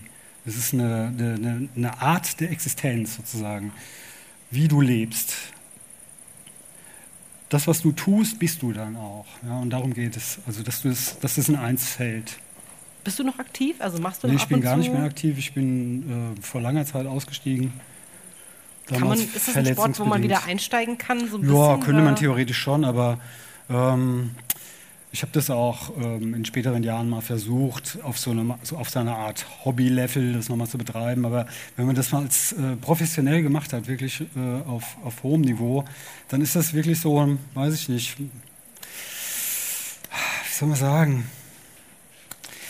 Das ist wie wenn man äh, eigentlich, äh, ist solch ein Vergleich, wenn deutscher Meister im Tischtennis war und soll dann Ping-Pong spielen. Ja? Also das geht nicht. Okay. Was ich interessant finde auf jeden Fall in Judo ist erstmal ist ein ganz, also ganz körperlicher Sport. Es ist nicht die rechte linke Hand, der rechte linke Fuß. Das gilt so für die meisten. Und ich glaube, das ist äh, so ein bisschen was äh, so im Alltag auch auf jeden Fall verloren geht. So, ich hatte jetzt zum Beispiel mich so ein bisschen verhoben auf der Arbeit und hatte dann äh, so irgendwie so ein bisschen schiefe Rückenlage und so ein bisschen was im Rücken, wenn man dann anfängt, äh, Übungen zu machen, die den ganzen Körper betreffen, so von Kopf bis Fuß, finde ich auf jeden Fall sehr interessant. Und wie gesagt, es ist nicht dieses Haut drauf und man ist auf sich gestellt, aber man hat halt diesen gewissen Respekt vor dem Körper, dass man vor und nach dem Kampf eben sich äh, genau. gegen, gegenüber steht voneinander. Im Positiven. Ich finde es total schön, dass ihr diese Gemeinsamkeit habt. Also es war ja, überhaupt nicht abgesprochen. Ja, ewig von daher nicht gemacht. Du kannst so eine Sportart nicht allein betreiben. Weißt, du brauchst immer einen Partner, du brauchst immer ein Gegenüber dafür. Hm. Und ähm, ja, und dieses Miteinander und Gegeneinander ist im Grunde genommen eine Metapher fürs Leben auch als solches. Ich habe noch eine, noch eine Frage dazu, die ein bisschen damit zusammenhängt auch. Ähm, hast du einen Ausgleich? Also wenn du Judo, also deine, deine Hauptarbeit ist ja wie gesagt die Kunst. Ähm, was, ist, was ist dein Ausgleich dazu, wenn Judo es schon nicht mehr ist? Du meditierst, das habe ich gelesen. Ja, ich würde gern mehr meditieren, das hast du leider falsch gelesen. Das ist ja mein, ist ja mein, äh, mein Vorsatz jedes Jahr an Silvester. Ich dachte, den setzt du vielleicht auch Nee, um. ich habe eine hab ne Zeit lang Yoga gemacht und das fand ich einen sehr guten Ausgleich. Cool, ja, das kann ich bestätigen. Da gehört das Meditieren das ein bisschen cool. mit dazu. Ich baue das ich gerne mehr machen. Also. Ich, ich, ich versuche gerade die ganze Zeit den Punkt zu finden, wo zu sagen, wir haben eine zwei Stunden Veranstaltung angemeldet. Wir sind mittlerweile bei zweieinhalb. Äh, Ihr müsst ja, sagen, machen wir nochmal eine Pause. Ne? Machen wir nochmal eine Pause. Also ich würde sagen, Yannick macht seine letzten seinen letzten How to Drink Wodka in Rüsselsheim. Nee, ich trinke nichts mehr. Nee, nee, nee, nee, nee. Mir ist dummerweise gerade auch noch eingefallen, dass ich auch noch ein Auto bewegen muss heute. Und auch noch Dummerweise ist dir das gerade eingefallen. Okay. Ja, ja, ich muss auch noch was bewegen. Also, oh, ich habe ja noch okay. Wasser. Cool. Aber ich bin. Dann lassen wir es. Wir haben nur Wasser getrunken. Mhm. Äh, ja, ich also ich, ich, ich finde, dieses Gespräch können wir, glaube ich, noch über Stunden weiterführen. Äh, ich glaube, wir müssen doch so ein bisschen Spielverderber. Ja, wir müssen langsam zum Ende kommen. Aber ich glaube, also wenn wir eins hiervon mitnehmen können, ist es, dass ähm, diese Idee, dein Gastkommentar, ja der die, der die Regel des Gastkommentars so ein bisschen gebrochen hat, eigentlich so, glaube ich, eine Idee ist, die auf jeden Fall weiterverfolgt werden muss. Vielleicht ähm, in einer komplett anderen Art und Weise, aber vielleicht in diesem Rüsselsheimer Generationen-Aspekt. Voll. Ich finde den Ort ganz interessant, weil ich, ich, ich bin immer. Der Ort ist aber schwierig, weil wir sind schon durchgelaufen. Ja.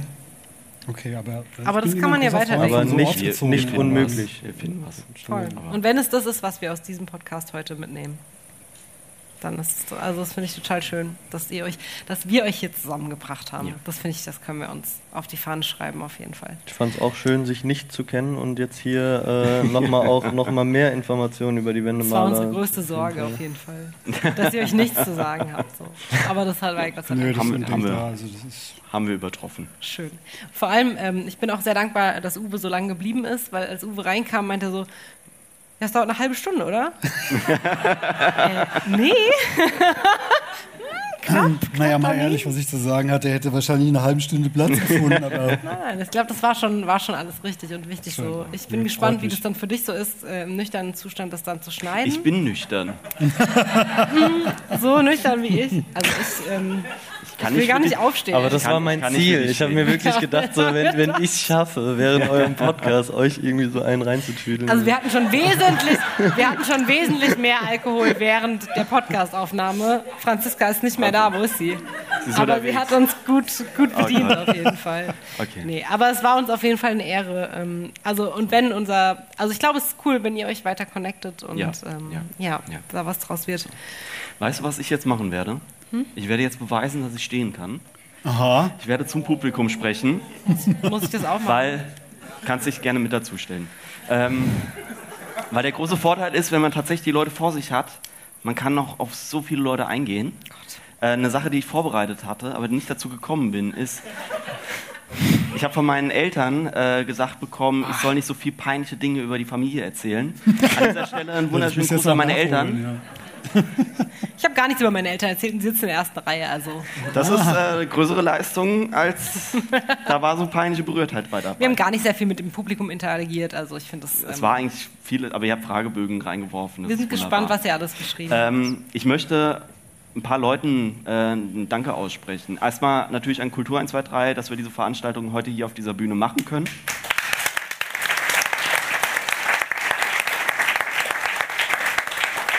Äh, dann sitzen im Publikum ein paar wichtige Leute. Einmal Thomas Marutschke, der unser wunderbares Logo gestaltet hat. Sehr, sehr cool. So, irgendwo saß Benny. Benny hinten. der unsere Jingles gemacht hat, wovon ihr heute das Intro gehört habt, gleich auch nochmal das Outro hören werdet. Dafür auch nochmal ein ganz großes Dankeschön. Und dann war auch noch dabei Michael Schmidt, der unsere wunderbaren Fotos gemacht haben, die wir überall posten und die wir für unser Logo benutzt haben. Da auch nochmal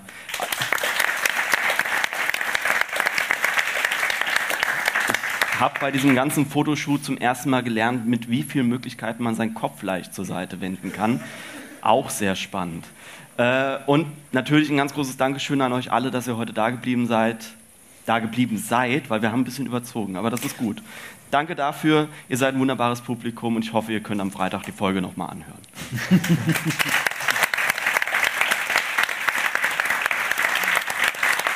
Haben wir jemanden vergessen? Ha? Haben wir jemanden vergessen? Das ist immer meine größte Angst. Wir haben wir haben vergessen, wir haben unsere Gäste vergessen. Also ein großes Ja, Dankeschön. gekommen, ja. Großes Dankeschön an Uwe Wenzel, an Yannick Pfeiffer. Ein wunderbares Gespräch.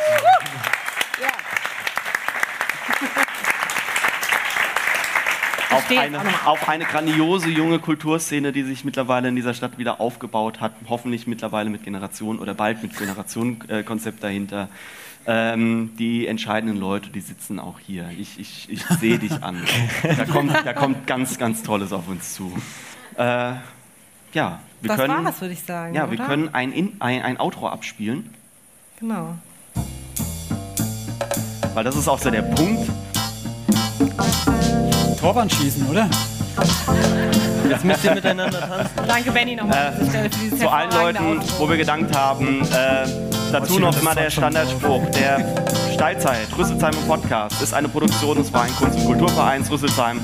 Wird gefördert durch die Kreissparkasse, die, die Sparkassenstiftung Groß-Gerau und ist ausgezeichnet durch die Förderreihe Kulturmut. Kommt gut nach Hause, bleibt gesund, wir hören uns. Vielen herzlichen Dank. Wie war das? Genau,